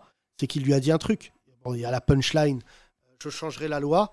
Non, je connais la loi. Et il lui a dit, ouais, mais vous connaissez pas la Constitution, qui est quand même une punchline d'un autre monde. Mais surtout, il lui a dit un truc qui est vrai. Il lui a dit, Ah, j'ai lu votre programme. Et elle, elle-même, tu avais l'impression qu'elle n'avait pas tout retenu de son propre programme. Et après, le problème, c'est que depuis deux jours, elle fait exactement ce, que, ce qui nous arrive quand on fait des débats. Elle refait le débat. C'est comme quand dans un match, elle dit J'aurais dû lui parler de sa mère. C'est que des trucs de ouf. euh, ben, ça y est, c'est trop tard. Mais euh, lundi, n'oublie pas, hein, enfin pas lundi, mais peut-être vendredi prochain, il va y avoir une tension politique dans ce pays, pour ceux qui suivent, comme tu n'as jamais vu. Parce que là, ça va être les négociations sur les législatives. Et là, tu vas voir que les mecs, en fait, que les partis ne se tiennent pas tant que ça. Et, et c'est vrai que par rapport à ça, les législatives, en fait, euh, d'un point de vue des insoumis, je trouve que à part Mélenchon qui a, qui a un peu de charisme et qui arrive à diriger le, le, le parti, en réalité, tous ceux qui sont derrière, je trouve, je les trouve un peu mous. En fait, je les trouve. C'est ultra vertical comme Comme s'il y a rien. Quoi. Et tout est autour de ça. triste, en gueule, fait. là. Tout, il fait Parce que le, le programme est vraiment intéressant, mais en fait, derrière, à part Mélenchon, c'est. Enfin, c'est affreux, quoi. Bah merci. Merci Ouais. pour ton témoignage. Je vous en prie. Là, oui, je t'ai vu. Depuis tout à l'heure, tu lèves la main. On fait tourner le micro. Comment tu t'appelles? Wael. Euh, Wael. ouais. D'accord. Je suis déjà venu euh, Euh, oui. il y a quelques fois. Bref. Mais tu fais quoi dans la vie? Je suis euh, responsable pédagogique dans une école de conception de jeux vidéo. Ouh là là, tu vas embaucher Kewin. Exactement. C'est les tafs que Kewin, il aime bien, ça. Euh, tu as voté quoi au premier tour? J'ai voté Mélenchon. Et alors? Euh, bah, C'était. euh, au début, je voulais pas voter. parce que euh, je pense que le système capitaliste en fait euh, fait que c'est des passe-plats un peu euh, tous les politiques et qu'il y a l'Europe qui est au-dessus en vrai. Et je suis pas forcément contre. Euh, mais avec le podcast, en fait, j'ai commencé à m'y intéresser plus. J'ai lu son programme et euh, clairement, je, en votant pour lui, je vote contre moi parce qu'il faudrait que je vote Macron direct en fait. Je suis plus Startup Nation et tout ça dans, dans mon taf. Mais ça aide beaucoup de monde et je trouve que c'est plus important de voter des fois pour les autres que pour soi-même. Putain, Euh, ouais, t'es le premier à nous dire ça, c'est incroyable. Bah, de voter pour les autres, c'est vrai que euh, voilà, on vote pas forcément pour soi dans une élection. T'as raison. Et, euh, et c'est pour ça que le au deuxième tour, je vais voter Macron et tout ce qu'il a fait sur les cinq dernières années, ça me, ça me révulse euh, sur beaucoup de choses, d'un point de vue humain, d'un point de vue économique, c'est cool. Et, mais par contre, c'est parce que je me suis intéressé au programme de Marine Le Pen. Et, et c'était un truc, c'est pas grâce au podcast. Et j'ai regardé dans le programme, vraiment, il y a les deux lois sur euh, citoyenneté, identité, je sais plus comment elle a, elle a écrit ça, sur le retrait du droit du sol, qui fait que si on, enlève ça à mon époque, bah, en fait, j'aurais jamais pu être français. Voilà, mes parents sont arrivés, je suis né en France, et c'est à 8 ans que je suis devenu français. Sans ça, c'est Oui, enfin, t'es devenu français, t'as fait la demande au tribunal. Exact- exactement. Euh, parce que c'est pas comme les États-Unis où tu es français dès que tu as, t'as posé, enfin américain. Et la deuxième partie, celle qui ma préférée, c'est sur le fait que euh, bah, si on est binationaux, eh ben, on ne peut plus euh, travailler euh, dans le public. Moi, je suis plus dans le privé, c'est encore plus dans le privé que moi, c'est compliqué, mais j'ai des gens autour de moi qui travaillent à la RATP, j'ai mon frère qui travaille euh, dans le public vraiment, dans Non, mais les écoles. c'est- bien mal connaître euh, le public dans certains quartiers où aujourd'hui les préfectures, tout, enfin, c'est tenu par des gens, euh, des binationaux, qui sont capables justement de parler avec des darons qui parlent euh, à peine français. Il n'y a pas que ça, tu vois. Ils sont capables de s'adapter et je, je n'ai pas compris, enfin, c'est pas j'ai pas compris, mais en fait, je découvre que beaucoup de gens acceptent le racisme en France. C'est ça la conclusion moi que j'ai de cette élection, c'est que beaucoup de gens m'ont en fait m'ont regardé droit dans les yeux et m'ont dit bah ça me regarde pas tant que ça parce que franchement c'est ça le plus pénible. Bah, J'étais comme ça, vraiment. C'est depuis Sarkozy, en fait. Depuis Sarkozy, je me suis mis à vivre dans ma France à moi. Je- vraiment, c'est OK, t'as ta France, j'ai la mienne. J'ai fait mon bonhomme de chemin, je me suis construit, j'ai réussi, je suis content à faire de l'argent, à être heureux dans ma famille et tout, et à pas vivre le racisme. Vraiment, je- si on me pose la question, t'as vécu des actes racistes? Non, depuis Sarkozy, j'ai rien eu. D'accord? Je, Mais parce que je vis un peu dans ma bulle. Oui, et là, je lève la tête, euh, T'es plus chauve que rebeu. C'est euh, ça. et, je, et je lève la tête et je vois, c'est pas pareil pour tout le monde. Je sais Mais bien, c'est j'ai fait mon ce truc. c'est un bon sketch ça qui vient de m'inspirer. C'est qu'il y a une tranche fiscale où tu ressens plus le racisme. Mais ouais, mais, mais... au-dessus de 3000 euros, moi jamais on m'a. non, Mais- je Parce que tu veux pas le voir aussi. Je Hein pense, je pense Ouais, que ouais, tu veux ça, pas c'est- le voir. Tu non mais l'achètes. c'est vrai que ça coûte cher. Ce que tu viens de dire, c'est vrai, mais ça coûte cher en fait de pas vivre le racisme. Le racisme, les pauvres se le mangent en, de- en pleine tête, mais moi, sincèrement, bon, je le. le- Si hier, je me- j'ai insulté un, raci- un taxi, euh, mais j'ai traité de raciste, il m'a dit, euh, je suis rebeu, je t'encule. Oh. Euh, mais parce que il m'a fait le truc de- des taxis racistes à la con, euh, c'est euh, tu vas où? Si tu vas en banlieue, c'est non. Il savait même pas où j'allais. Et tu vois, et ça, c'est le genre de truc. Quand j'ai commencé à m'embrouiller avec lui, vraiment, c'était un, peu chaud. Mais je lui disais, mais est-ce que tu te rends compte que c'est raciste? Et il m'a dit, peux, c'est pas raciste, je suis rebeu. Et en fait, la folie du racisme, c'est que même par rapport à tes semblables, tu leur dis des trucs hyper racistes. Enfin, le truc numéro un, c'est ce que disait l'auditeur d'hier, c'est les rebeux et les renois à l'entrée des boîtes de nuit. C'est-à-dire de se faire recaler par quelqu'un qui te ressemble, je pense que c'est la, c'est la double peine. Non, c'est parce qu'ils sont pas accompagnés par une femme, Yacine. Enfin, Non, non, mais c'est vrai. Et, euh, et, pour, et pour ce truc-là, mais vraiment, moi, le racisme, c'est ouais, il est là de toute façon, comme dit Macron, Le Pen, euh, c'est le racisme, c'est pareil. Mais en regardant le programme, je fais, il y a un racisme qui va être mis dans la Constitution. Et à partir du moment où on fait ça, on pète une digue. Et qu'est-ce qui empêche derrière de dire, bah tiens, les binationaux retraités, votre retraite, on va peut-être commencer à faire des choses. Si vous êtes un peu trop dans vos pays respectifs de base, bah vous êtes peut-être l'avoir au prorata de ce que vous avez en France, où il faut aller pointer comme pour, euh, comme pour le chômage. Une fois que la première digue a pète, ils font ce qu'ils veulent. Mais tu sais, les médias n'invitant pas des gens avec ta tête, ou, euh, moi je suis invité de temps en temps, mais en fait, c'est pour ça que personne ne s'inquiète de Marine Le Pen au second tour. C'est qu'on n'invite pas les concernés, et les concernés ne font pas de télé, et de radio. Et donc en fait, si on était sur les plateaux et qu'on passait nos journées à dire ce que tu viens de dire, bah, je me coltinerais pas. Putain, il y a un musulman là qui nous écoute, un français, qui m'a cassé les couilles, je crois, frère, il note tout ce qu'on dit, une dictée. Et je l'ai bloqué là hier, parce qu'il me dit, ouais, mais Le Pen, si elle passe, Inch'Allah, on va se mettre ensemble. Je dis, mais rien ne va dans ta phrase. Ah, mais j'ai- il a mis Inch'Allah et Le Pen. Je l'ai reçu aussi, je l'ai reçu. Ouais, Alors, je lui l'ai pas bloqué lui, je te dirai la suite. Non, non, il a commencé à me parler et à un moment, à la fin, il dit Ouais, mais toi, tu connais Macron et Macron, c'est un raciste parce qu'il aime l'argent. Je dis Mais qu'est-ce qu'il raconte, lui là? Je lui dis Mais gars, mais non, mais choisis une colère. Ouais. T'es trop là, t'es chez Flunch là. Et tu vois, et d'un coup, ça m'a rendu ouf parce que je me disais Le gars, il crie. Il crie, euh, tu vois, il- je lisais, mais. Et à un moment, il m'a écrit en majuscule. Alors là, ça allait trop loin. Et surtout, je me disais, mais gars, ça- ça ne veut strictement rien dire. À la fin de la journée, tu seras un bico pour Le Pen. Tu sais pas quel pouvoir. Bon, le truc qui m'a fasciné dans son programme, je l'ai lu euh, ce matin, c'est la légitime défense des policiers. Oui. Et ça, c'est le truc. Tous les racisés qui écoutent ce podcast, ou pas d'ailleurs, tu te dis, euh, je vais relire. Elle a mis légitime et défense. C'est-à-dire que tu parles à un policier, ça chauffe, il te tire dans le genou. Déjà que les policiers entre eux, ils se protègent beaucoup. Et là, il va dire, bah oui, parce que moi, j'ai senti qu'il était dangereux. Parce que j'ai lu que c'était par rapport au ressenti du policier. Et bah là, frère. euh, En fait, c'est basé d'une loi américaine qui s'appelle State Your Ground. Et normalement, quand on vient chez toi, propriété privée, bah ouais, tu peux lui tirer dessus. Et en fait, ils ont élargi cette loi à tu peux te ressentir comme ça un petit peu chez toi, genre c'est autour de toi. Et si quelqu'un te dit quelque chose qui te fait euh, te- ouais, et te- fait peur, non, te dit voilà, tu, bah en fait, tu peux. Et il y a vraiment des lobbies qui ont mis ça en place, surtout ceux de, de vente d'armes et tout, où il y a quelqu'un qui a tué un autre parce qu'il lui a dit que ce chien-là, il n'était pas de telle ou telle race. Juste il l'a tué pour ça. Et un il a, bon réussi à, ouais, il a réussi à dire Alors, moi, ouais, j'ai une meilleure histoire aux États-Unis qui m'a fait gaulerie. C'est un mec, euh, sa femme a- l'a trompé avec un autre gars. Et il a dit au gars, viens, on va discuter chez moi. Il est sorti de chez lui. Et en fait, il avait un flingue. Et il a dit, oh là là, il y a quelqu'un chez moi. Et il lui a tiré dans le dos en faisant croire que c'était un cambrioleur.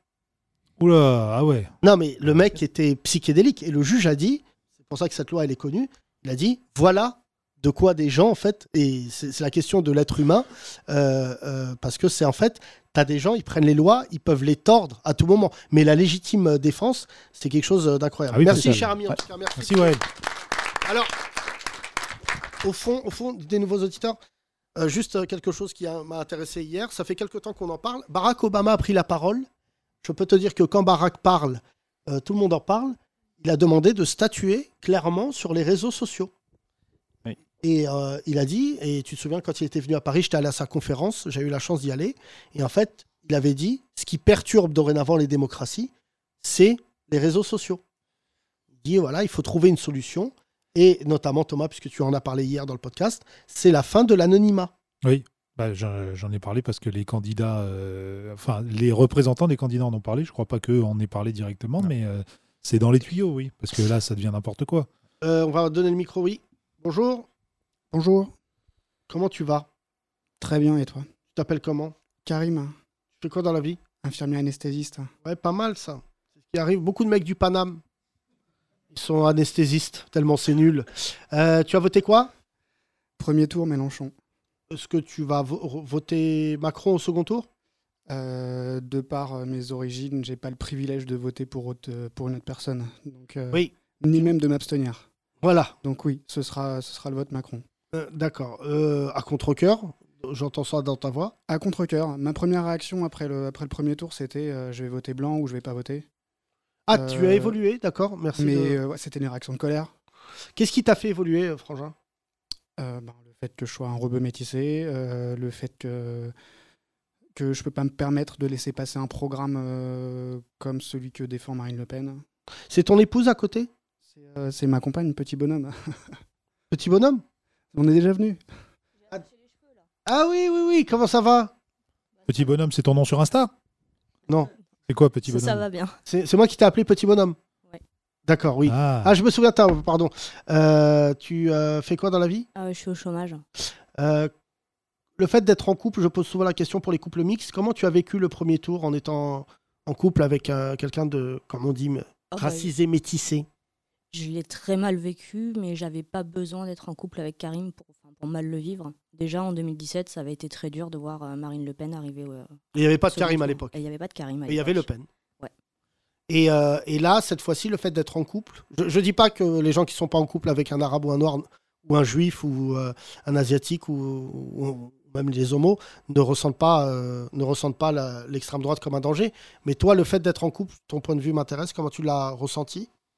Ah bah ça m'inquiète. euh, alors pour Karim, je suis pas forcément trop inquiète parce que je sais qu'on en discute et qu'il n'est pas forcément. euh, euh, T'as pas trop vécu d'actes racistes ou de trucs euh, comme ça.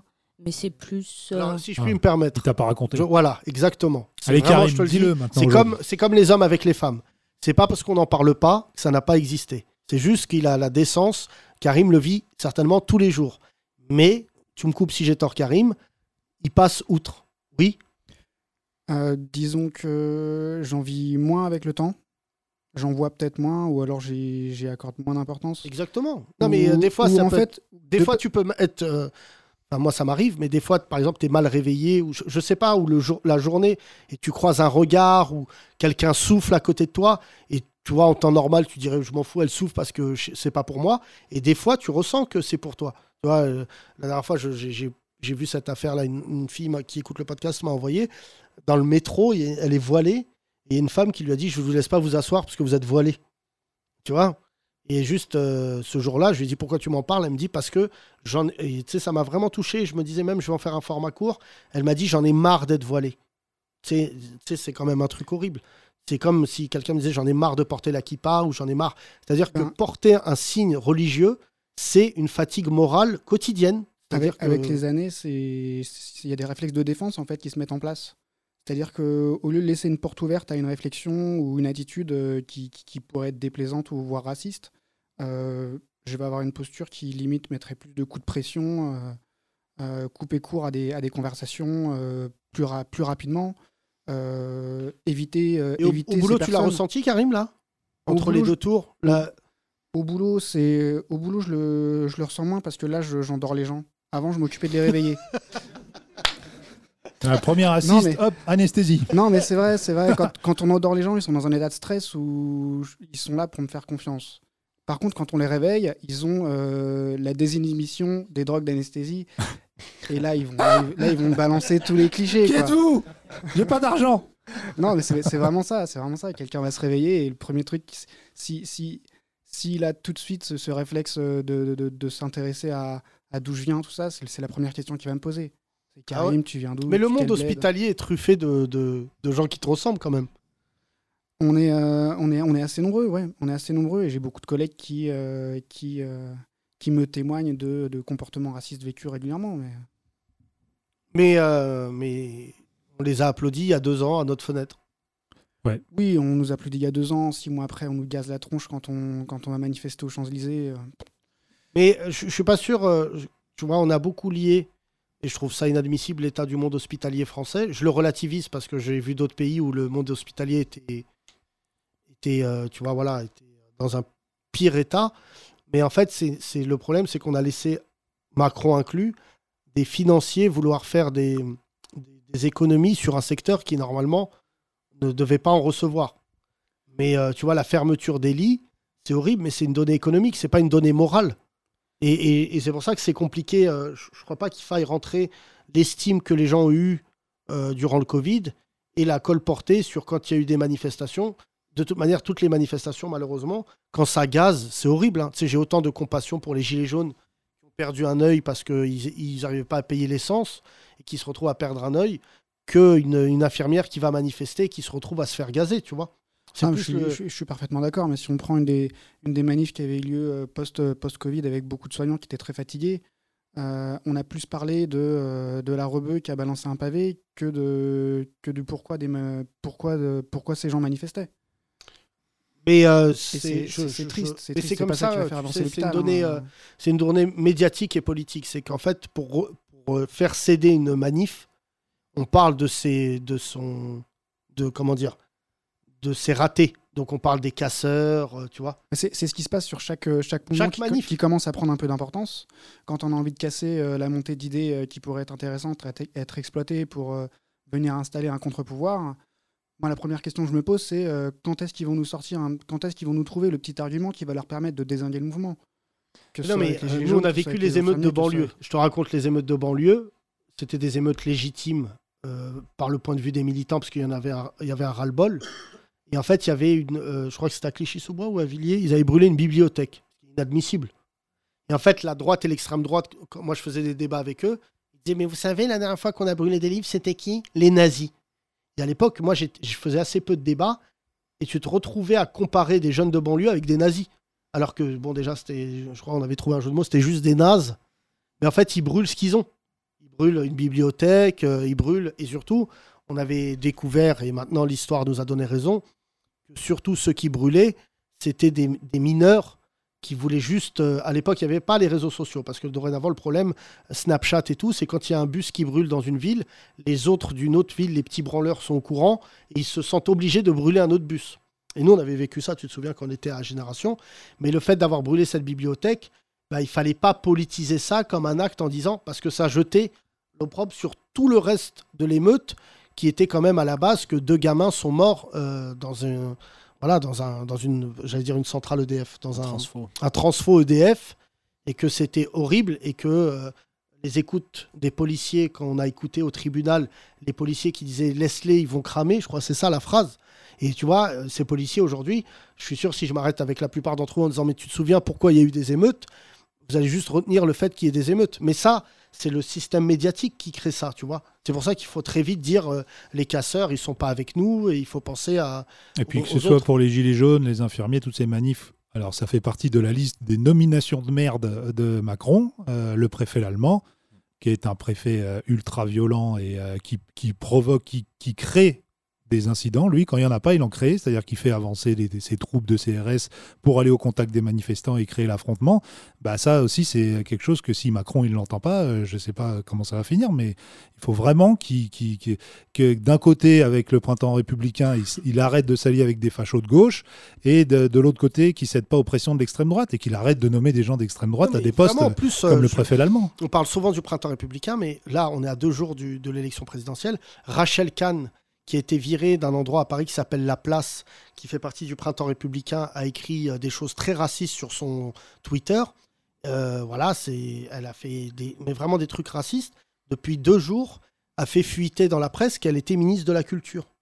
Et en fait, c'est en ça que Macron doit taper du poing. Et en fait, il l'a fait durant le, le débat entre les deux tours. Il a quand même renvoyé très très loin les laïcards en prenant la parole sur le voile, en disant, tu vois, moi par exemple, je serais le premier à ne pas comprendre s'il dit à Le Pen, vous, voulez être la première femme qui interdit, euh, enfin la première personne qui interdit le voile dans l'espace public, et que dans dix jours, tu te retrouves avec Rachel Kahn à la culture. Et en plus, ça serait un symbole horrible, parce que la culture, euh, comme le disait le cher Félix ici présent, c'est très certainement l'endroit où on est tous rassemblés. Tu vois, je dis pas ça en l'air, il y a que la culture française qui n'aime pas les Arabes et les Noirs, mais dans tous les pays, les- la culture, c'est le mélange. Tu vois, les Américains, il y a une émancipation de la communauté noire par l'artistique.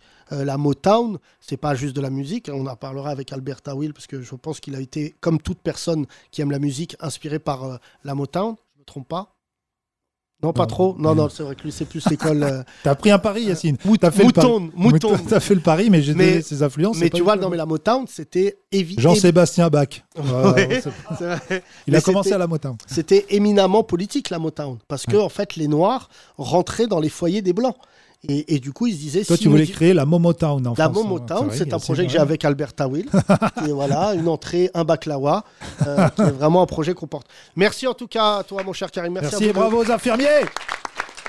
Il est temps de continuer ce podcast, mon cher euh, Walid. Merci beaucoup.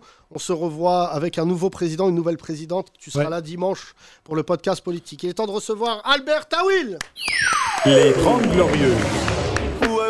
Depuis que je déambule sur mes pattes arrière, je raille tout, je prends tout, je casse tout.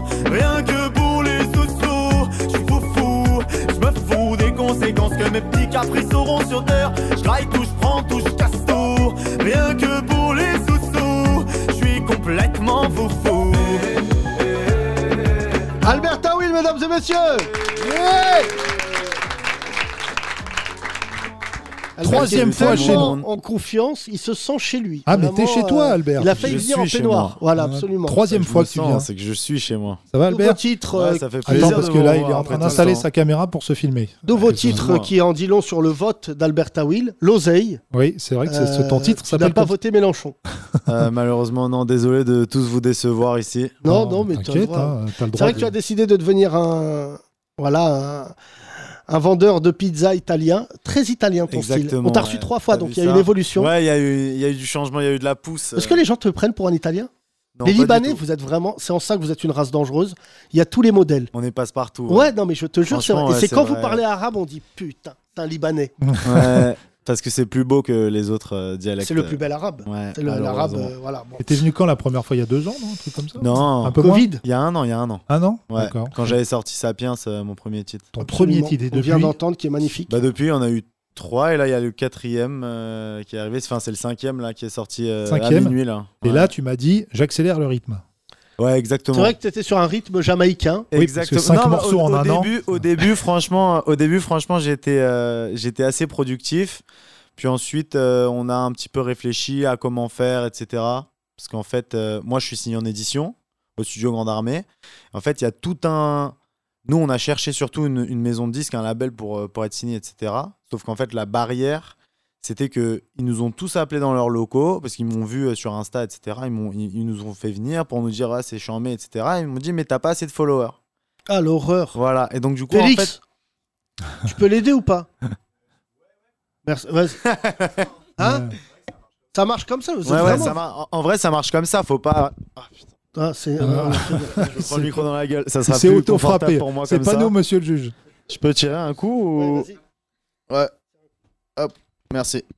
Ouais, donc en fait, ça marche comme ça. Donc, euh, on a mis un petit peu de temps à, à trouver. euh, Qu'est-ce qu'il y a? Ouais, ouais, non. On s'en bat les couilles. Donc, ouais, on a mis. euh, C'est vraiment. euh, Albert, là, t'as atteint un niveau de confiance assez Ça va, incroyable. ça va, S'il parce que finit en tout à l'heure- puzzly. Tout à l'heure, quand on a fait la, quand on a fait la balance, j'ai enlevé. Alors dis-nous, Albert. vas-y frère, vas-y, on s'en bat les couilles des gens. Sortez, sortez. Non, franchement, Le truc que je suis en train de me rendre compte, c'est En que plus, les au maisons de disques, début- elles l'ont pas signé non pas parce qu'il n'y avait pas de followers. Ils disaient, vous n'êtes pas obligé de venir en peignoir. Il est arrivé comme ça dans les maisons de disques. Vas-y, euh, dis, dis ce que Non, t'as à dire. franchement, franchement, en plus, au début, on m'avait dit que j'allais être tout seul sur le canapé, que j'allais Ouais. pouvoir mettre euh, Il ma t'est cru chez Drucker, Mais ou- alors là, mais Albert, juste pour ceux qui ne te connaissent pas, Ouais. en 2014, première vidéo YouTube, euh, c'est toujours fascinant ce que tu fais. Euh, interprétation du titre Kalash, Booba avec euh, Caris. Partagé par Booba. Exactement, ouais, c'était le début de, de tout. Et euh, comme Divisio, donc c'est pas forcément aussi une. surtout, t'es, euh, pour ceux qui ne le savent pas, qui ne t'ont jamais vu en slip dans notre podcast, euh, Ça, c'est la tu dois prochaine tout fois à qu'il- ta mère et ton père. Euh, euh, puisqu'on s'est rencontrés à ce moment-là. C'est pour ça que tu nous as beaucoup marqué aussi à l'époque. Euh, ta mère qui est une célèbre cantatrice soprano, Rima Tawil, Exactement, ouais. et ta frangine aussi, qui est tout aussi brillante que toi, qui joue de Ah. la musique. Euh, Moi, elle jouait, en fait, ouais, elle a fait de la harpe. Elle jouait très bien de la harpe, mais en fait, ça l'a vite saoulée.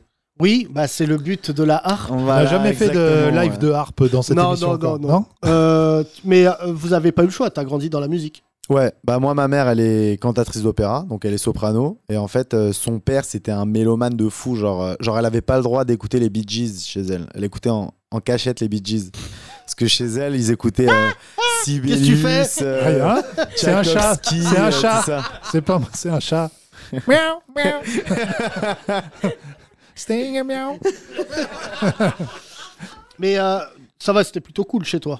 Ah non, chez moi, j'écoutais ce que je voulais. Ouais. Ouais, ouais, j'écoutais ce que je voulais, et puis en vrai, j'écoutais euh, de tout, quoi. Regarde, Enfin, mes parents a- kiffent pas de ouf quand j'écoute euh, J'ai rap, repris mais- euh, la, la vieille fiche d'Alexandra. que- de- parce que Ouais. On recycle. laisse-moi voir. Donc je vois influence Jean-Sébastien Bach, Michel Berger, Queen et Booba. Ouais, C'est- c'est éclectique. C'est un peu ça, C'est ouais. éclectique. hein. C'est un peu ça, ouais. Euh, tu chantes en arabe. Euh, je peux chanter en arabe, ouais. Enfin, il y, il y a des reprises que je fais en arabe, ouais. Par exemple, l'oseille, tu vas faire le flous. Ouais. Tu pourrais, tu pourrais. Je pourrais, ouais. Nous, on dit pas le flous, ça, Ah c'est bon c'est- c'est Ça, maghrébin. euh, comme, euh, Regarde sa tête comme de terme. facho. Non, Mais trop quel pas. facho c'est Ouais, oui. c'est Là, pas- tu viens pas- d'avoir tous les Libanais. Excuse-nous, on dit C'est pas, pas, le mé- flou. c'est pas, est pas à mépris- Barbès. c'est pas méprisant, c'est pas méprisant du tout. C'est quoi alors? C'est moi ça, allez. On- Pas beaucoup mieux. hein. Ah, les Libanais, ils parlent beaucoup d'argent parce qu'ils en ont pas beaucoup en ce moment, malheureusement. C'est vrai? Malheureusement, ouais. Ouais. Comment ça va le Liban T'es allé là depuis un an? Ouais, j'y étais il y a un mois là. D'accord. Et il y a une bonne nouvelle, c'est qu'ils vont basculer euh, en dollars. Ils vont tout basculer en dollars. Ah ouais? J'étais pas au courant. Ah bon, bah je t'annonce Ouais. quelque Ouais, chose. écoute, Euh, non, surtout le. Tu le- vas Comment être ça, ils riche. vont tout basculer au Tu dollar vas ça être riche, frère. Bah, le, le, le- dollar dollar. va devenir une monnaie, la monnaie euh, principale, pour essayer de remettre l'économie à flot. Parce que votre Ah, monnaie ne ouais. vaut strictement plus rien. Ouais, mais parce que tu sais que là-bas, tu pouvais payer avec les deux. hein. Oui, je sais. Ouais, Et en tu peux- aussi. tu peux payer. Tu pourrais payer- Non, mais tu sais, tu ne mesures pas, mais euh, il y a une malédiction libanaise depuis maintenant quasiment, on peut le dire, une décennie, c'est ça? Ouais. Un peu plus? Un peu plus que. Enfin, le Liban, il va mal depuis euh, 75, quoi. Oui, bon, alors un peu plus qu'une Voilà, décennie, mais là depuis cinquantaine 10 ans. Non, mais surtout l'explosion qui, euh, nous, avec nos yeux d'Européens, Ouais, ouais. on a dit. euh, euh, en fait, tu ne mesures pas que ça a été le dernier coup de massue pour les Libanais, parce Ouais. que pour le coup, euh, euh, là, là, et surtout, les gens sortaient dans la rue, ils étaient hagards. Et, euh, et mais surtout, les- Ça se reconstruit là? Bah écoute, ouais, franchement, moi j'y suis allé, j'y étais pas revenu depuis le- l'explosion, ça faisait longtemps que j'étais pas allé. Et en fait, euh, juste au niveau du port, là où il y a l'explosion, tu vois des immeubles, ils sont genre recroquevillés sur eux-mêmes tellement le truc il était, euh, il était violent. Mais en vrai, ils ont bien reconstruit. Ils ont bien reconstruit, mais c'est juste qu'en fait, les gens maintenant, ils sont. C'était vraiment le dernier coup de massue, comme tu dis. Parce qu'au début, tu sais, il y avait la, révo- la révolution, etc. Les gens, ils descendaient dans la rue, ils, criaient leurs revendications, etc. Et maintenant, en fait, tellement les gens, ils sont en galère qu'ils ont plus le temps de manifester pour le pays parce qu'en fait ils s'occupent d'eux-mêmes en fait. Ils ont tellement de problèmes personnels entre l'argent, la banque, les trucs que euh, il y a des mecs ils ont perdu euh, fois, fois- bah pas tout mais ils ont perdu genre fois 10, fois 20 ce qu'ils avaient quoi. Parce que tu sais euh, au Liban tu peux mettre ton argent quand tu mets ton argent en banque, tu peux mettre soit en dollars, soit en livre libanaise. Sauf qu'en fait, la, la- la douille des banques, c'est qu'ils disaient si vous mettez en livre libanaise, vous avez un taux d'intérêt de ouf. Donc du coup, les gens, ils se jetaient sur l'occasion. Donc maintenant, tous ceux qui avaient en livre libanaise, bah, ils ont perdu tout leur argent parce que c'est dévalué. C'est dévalué par rapport au dollar. Avant, c'était 1500 livres pour un dollar. Et moi, quand j'y étais, c'était genre 22 000 livres pour un dollar. Donc moi, j'étais là-bas. Moi, en vrai, moi, de- quand je vais au Liban, je fais toujours par rapport à l'euro, par rapport au dollar. Je fais pas par rapport à combien ça vaut en livre ça. Mais un mec qui va acheter, je sais pas, une manouche, tu vois c'est quoi manouche?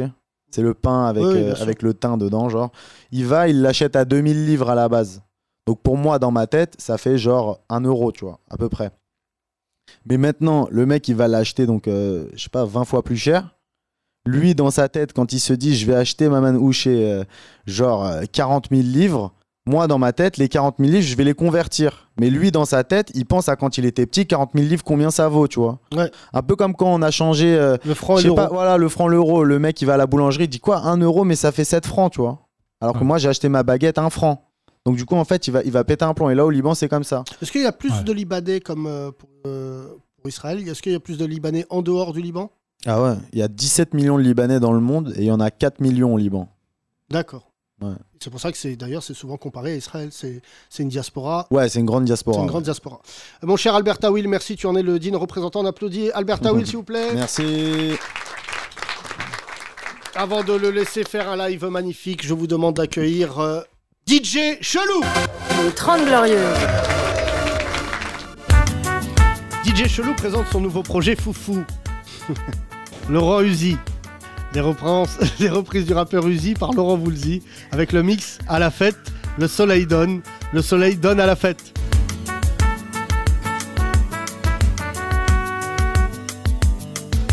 Ouais, à ce qui paraît, gros, je suis buzzé, je vais les baiser. Baiser. Y a beaucoup d'ingrats qui m'ont méprisé, je vais les baiser.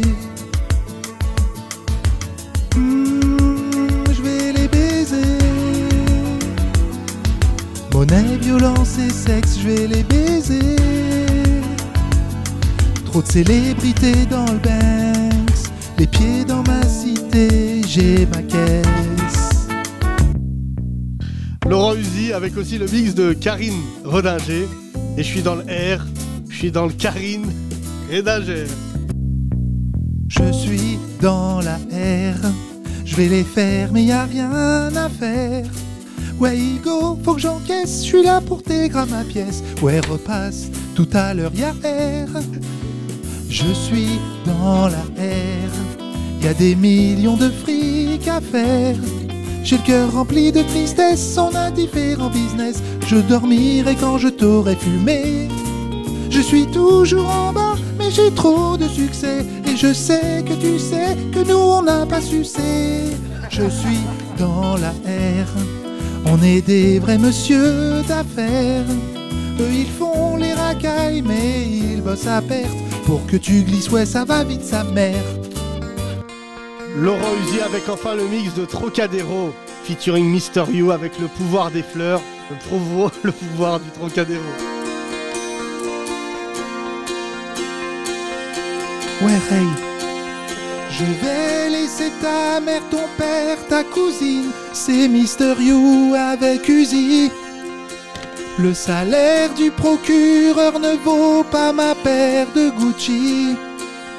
Gucci. C'est le darois, on a trop de soucis. On a mis du jack dans le smoothie, remballe ta gueule. De poussi, je rappe pour mes Congolais, Algériens, Tounsi. On veut le million, million d'euros, montre à 3, 4, 0. On veut le million, million d'euros, trois pièces au Trocadéro. Tu lui dis je t'aime, Habibi, elle te demande combien tu poses pour la dot. Donc y a que nos mères qu'on aime et y a qu'Allah qu'on adore. Allah, pied au plancher, je suis déjà à 3,40. Oui, même Bugs Bunny s'est fait carotte, t'as ouvert ton clapet. T'as joué mais ils étaient broliqués, tu t'es fait niquer. On veut le million, million d'euros, des montres à 3, 4, 0. On veut le million, million d'euros, trois pièces au Trocadéro. Laurent Uzi, quand en mer rencontre le terre-terre. Les Grandes Glorieuses. Bah moi j'aime bien. Bien, hein Ouais, moi La troisième, c'est un tube. Hein La troisième, c'est Ouais, un la tube. troisième, Ça c'est un mériterait tube. un Vraiment, featuring. genre, tu, mets, tu mets une instru un peu plus moderne et ça marche Ah, vraiment bien. d'accord. Tu nous l'as fait, Albert. Avec grand plaisir. Tu veux, on fait un feat Vas-y, Euh, voilà. on fait un feat. Allez, c'est parti. Ça va te rapporter au moins 3-4 followers et tu pourras aller en maison de disque. plaisir, maison de disque te la péter après. Euh, tu ressembles beaucoup à un acteur, Albert Tawil. Ah, tu cherches depuis tout à l'heure Lequel? Michel Blanc? Thierry Lhermitte. Euh, non, euh, cet acteur connu qui a Les joué gens, Carlos. Qui a? L'acteur Carlos dans Oui, la série. Pas le chanteur. Euh, Carlos dans la série. C'est Carlos quelque chose, le, le- le nom de l'acteur. Non, non, c'est pas. Non, attends. Carlos, série. Alors attention, le jeu des sosies, on va regarder. Tout Non, le monde, j'ai gagné, tout- j'ai gagné, Tout j'ai le monde gagné. tape le nom sur son téléphone pour voir si Euh. Yacine a bien joué. Moi, je trouve pas, moi. Enfin, je trouve pas d'acteur. Edgar Ramirez. T'es la photocopie d'Edgar Ah Ramirez. ouais, montre. Attention, hein, tu Ouais, vas être allez, choqué. Fais gaffe, je suis très susceptible. hein. T'es prêt ou pas Le plus costaud, Ah ouais. Edgar Ramirez, il a des muscles, frère. Ah ouais, un peu là, avec les veuches comme ça. J'avoue, il est BG, ça va. Ouais, il est BG. Non, hein. mais regarde. Un peu Regarde. C'est ouf ou pas? C'est les veuches, ouais. c'est les Regarde. veuches. Ouais, c'est les cheveux, quoi. Tapez Edgar Ramirez. De si, ouf un ou peu pas? les yeux, un peu. Bah, ouais, toi, d'où tu vois, toi, là-bas là? Ouais.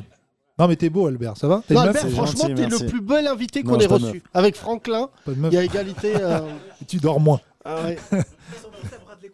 Hein? Il ressemble à Bradley Cooper. on me le dit- on me le dit souvent, Bradley ça. Je vous demande euh, d'applaudir quelqu'un qu'on aime beaucoup, mesdames et messieurs. C'est vraiment l'enfant du podcast Les 30 Glorieuses. Je crois que c'est l'un des premiers lives d'ailleurs. hein. Euh, dans le podcast indépendant, Ouais, oui, c'est ouais, vrai. ouais, je, le crois. Voici, mesdames et messieurs, Albert Tawil en live. Les 30 Glorieuses. Moi, je vais vous chanter euh, un titre qui s'appelle L'Oseille. C'est sorti euh, aujourd'hui, à minuit, enfin ce matin. Ouais, on a compris. Euh, voilà, et ça s'appelle L'Oseille, euh, écrit, composé, interprété par Bibi. C'est bon. On fait une petite dédicace à, à Nico aussi au son. Au son. J'ai tout claqué. Tout travail mérite salaire. Ce dernier m'est rare et l'autre précaire. Entre mes caprices et les incidences, je croule sous les dépenses. Quand j'y pense, l'essence, la maintenance, les sapes, les pattes, les dettes qui me rattrapent. Les déjeuners, les dîners, les ciné, les soirées, teaser, bang voyager, réaliser les rêves de mes trop brèves. Retour à la réalité, pas de réduction, je paye tout plein pot. Mes taxes et mes impôts, je respecte les limites. Je deal pas de shit que de félicite, je me félicite. Hein. Quel est ton secret? Moi je n'y arrive pas. La gorge serrée comme ma ceinture à chaque fin de mois. À cette allure, l'oseille aura raison de moi. Car je bosse, je gagne et je consomme. Je bosse, je gagne et je consomme. Je bosse, je gagne, mais je consomme des économies. J'en fais pas des tonnes. Je bosse, je gagne et je consomme. Je bosse, je gagne et je consomme. Je bosse, je gagne, mais je consomme des économies. J'en fais pas des tonnes. Des économies, j'en fais pas des tonnes. Des économies, j'en fais pas des tonnes.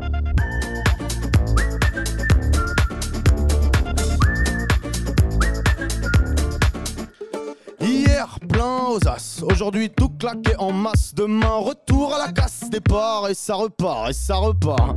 Je me laisse aller, non, t'es salé. Dur de s'y faire, mais Lucifer me murmure à l'oreille. De dépenser comme la veille. Pas de parcimonie, paye par la money, paye par-ci, par la paye. Paye, je plonge contre mon gré dans l'agonie. Mais quelle ironie! Je bosse, je gagne et je consomme. Je bosse, je gagne et je consomme. Je bosse, je gagne, mais je consomme des économies. J'en fais pas des tonnes. Je bosse, je gagne et je consomme. Je bosse, je gagne et je consomme. Je bosse, je gagne, mais je consomme des économies. J'en fais pas des tonnes. L'oseille, l'oseille, l'oseille, l'oseille, l'oseille. L'oseille, l'oseille, l'oseille, l'oseille, l'oseille. L'oseille, l'oseille, l'oseille, l'oseille, l'oseille. Quel est ton secret Moi je n'y arrive pas. La gorge serrée comme ma ceinture à chaque fin de mois. À cette allure, l'oseille aura raison de moi. Car je bosse, je gagne et je consomme. Je bosse, je gagne et je consomme. Je bosse, je gagne mais je consomme des économies. J'en fais pas des tonnes. Je bosse, je gagne et je consomme. Je bosse, je gagne et je consomme. Je bosse, je gagne mais je consomme des économies. J'en fais pas des tonnes. Des économies, j'en fais pas des tonnes. Des économies, j'en fais pas des tonnes.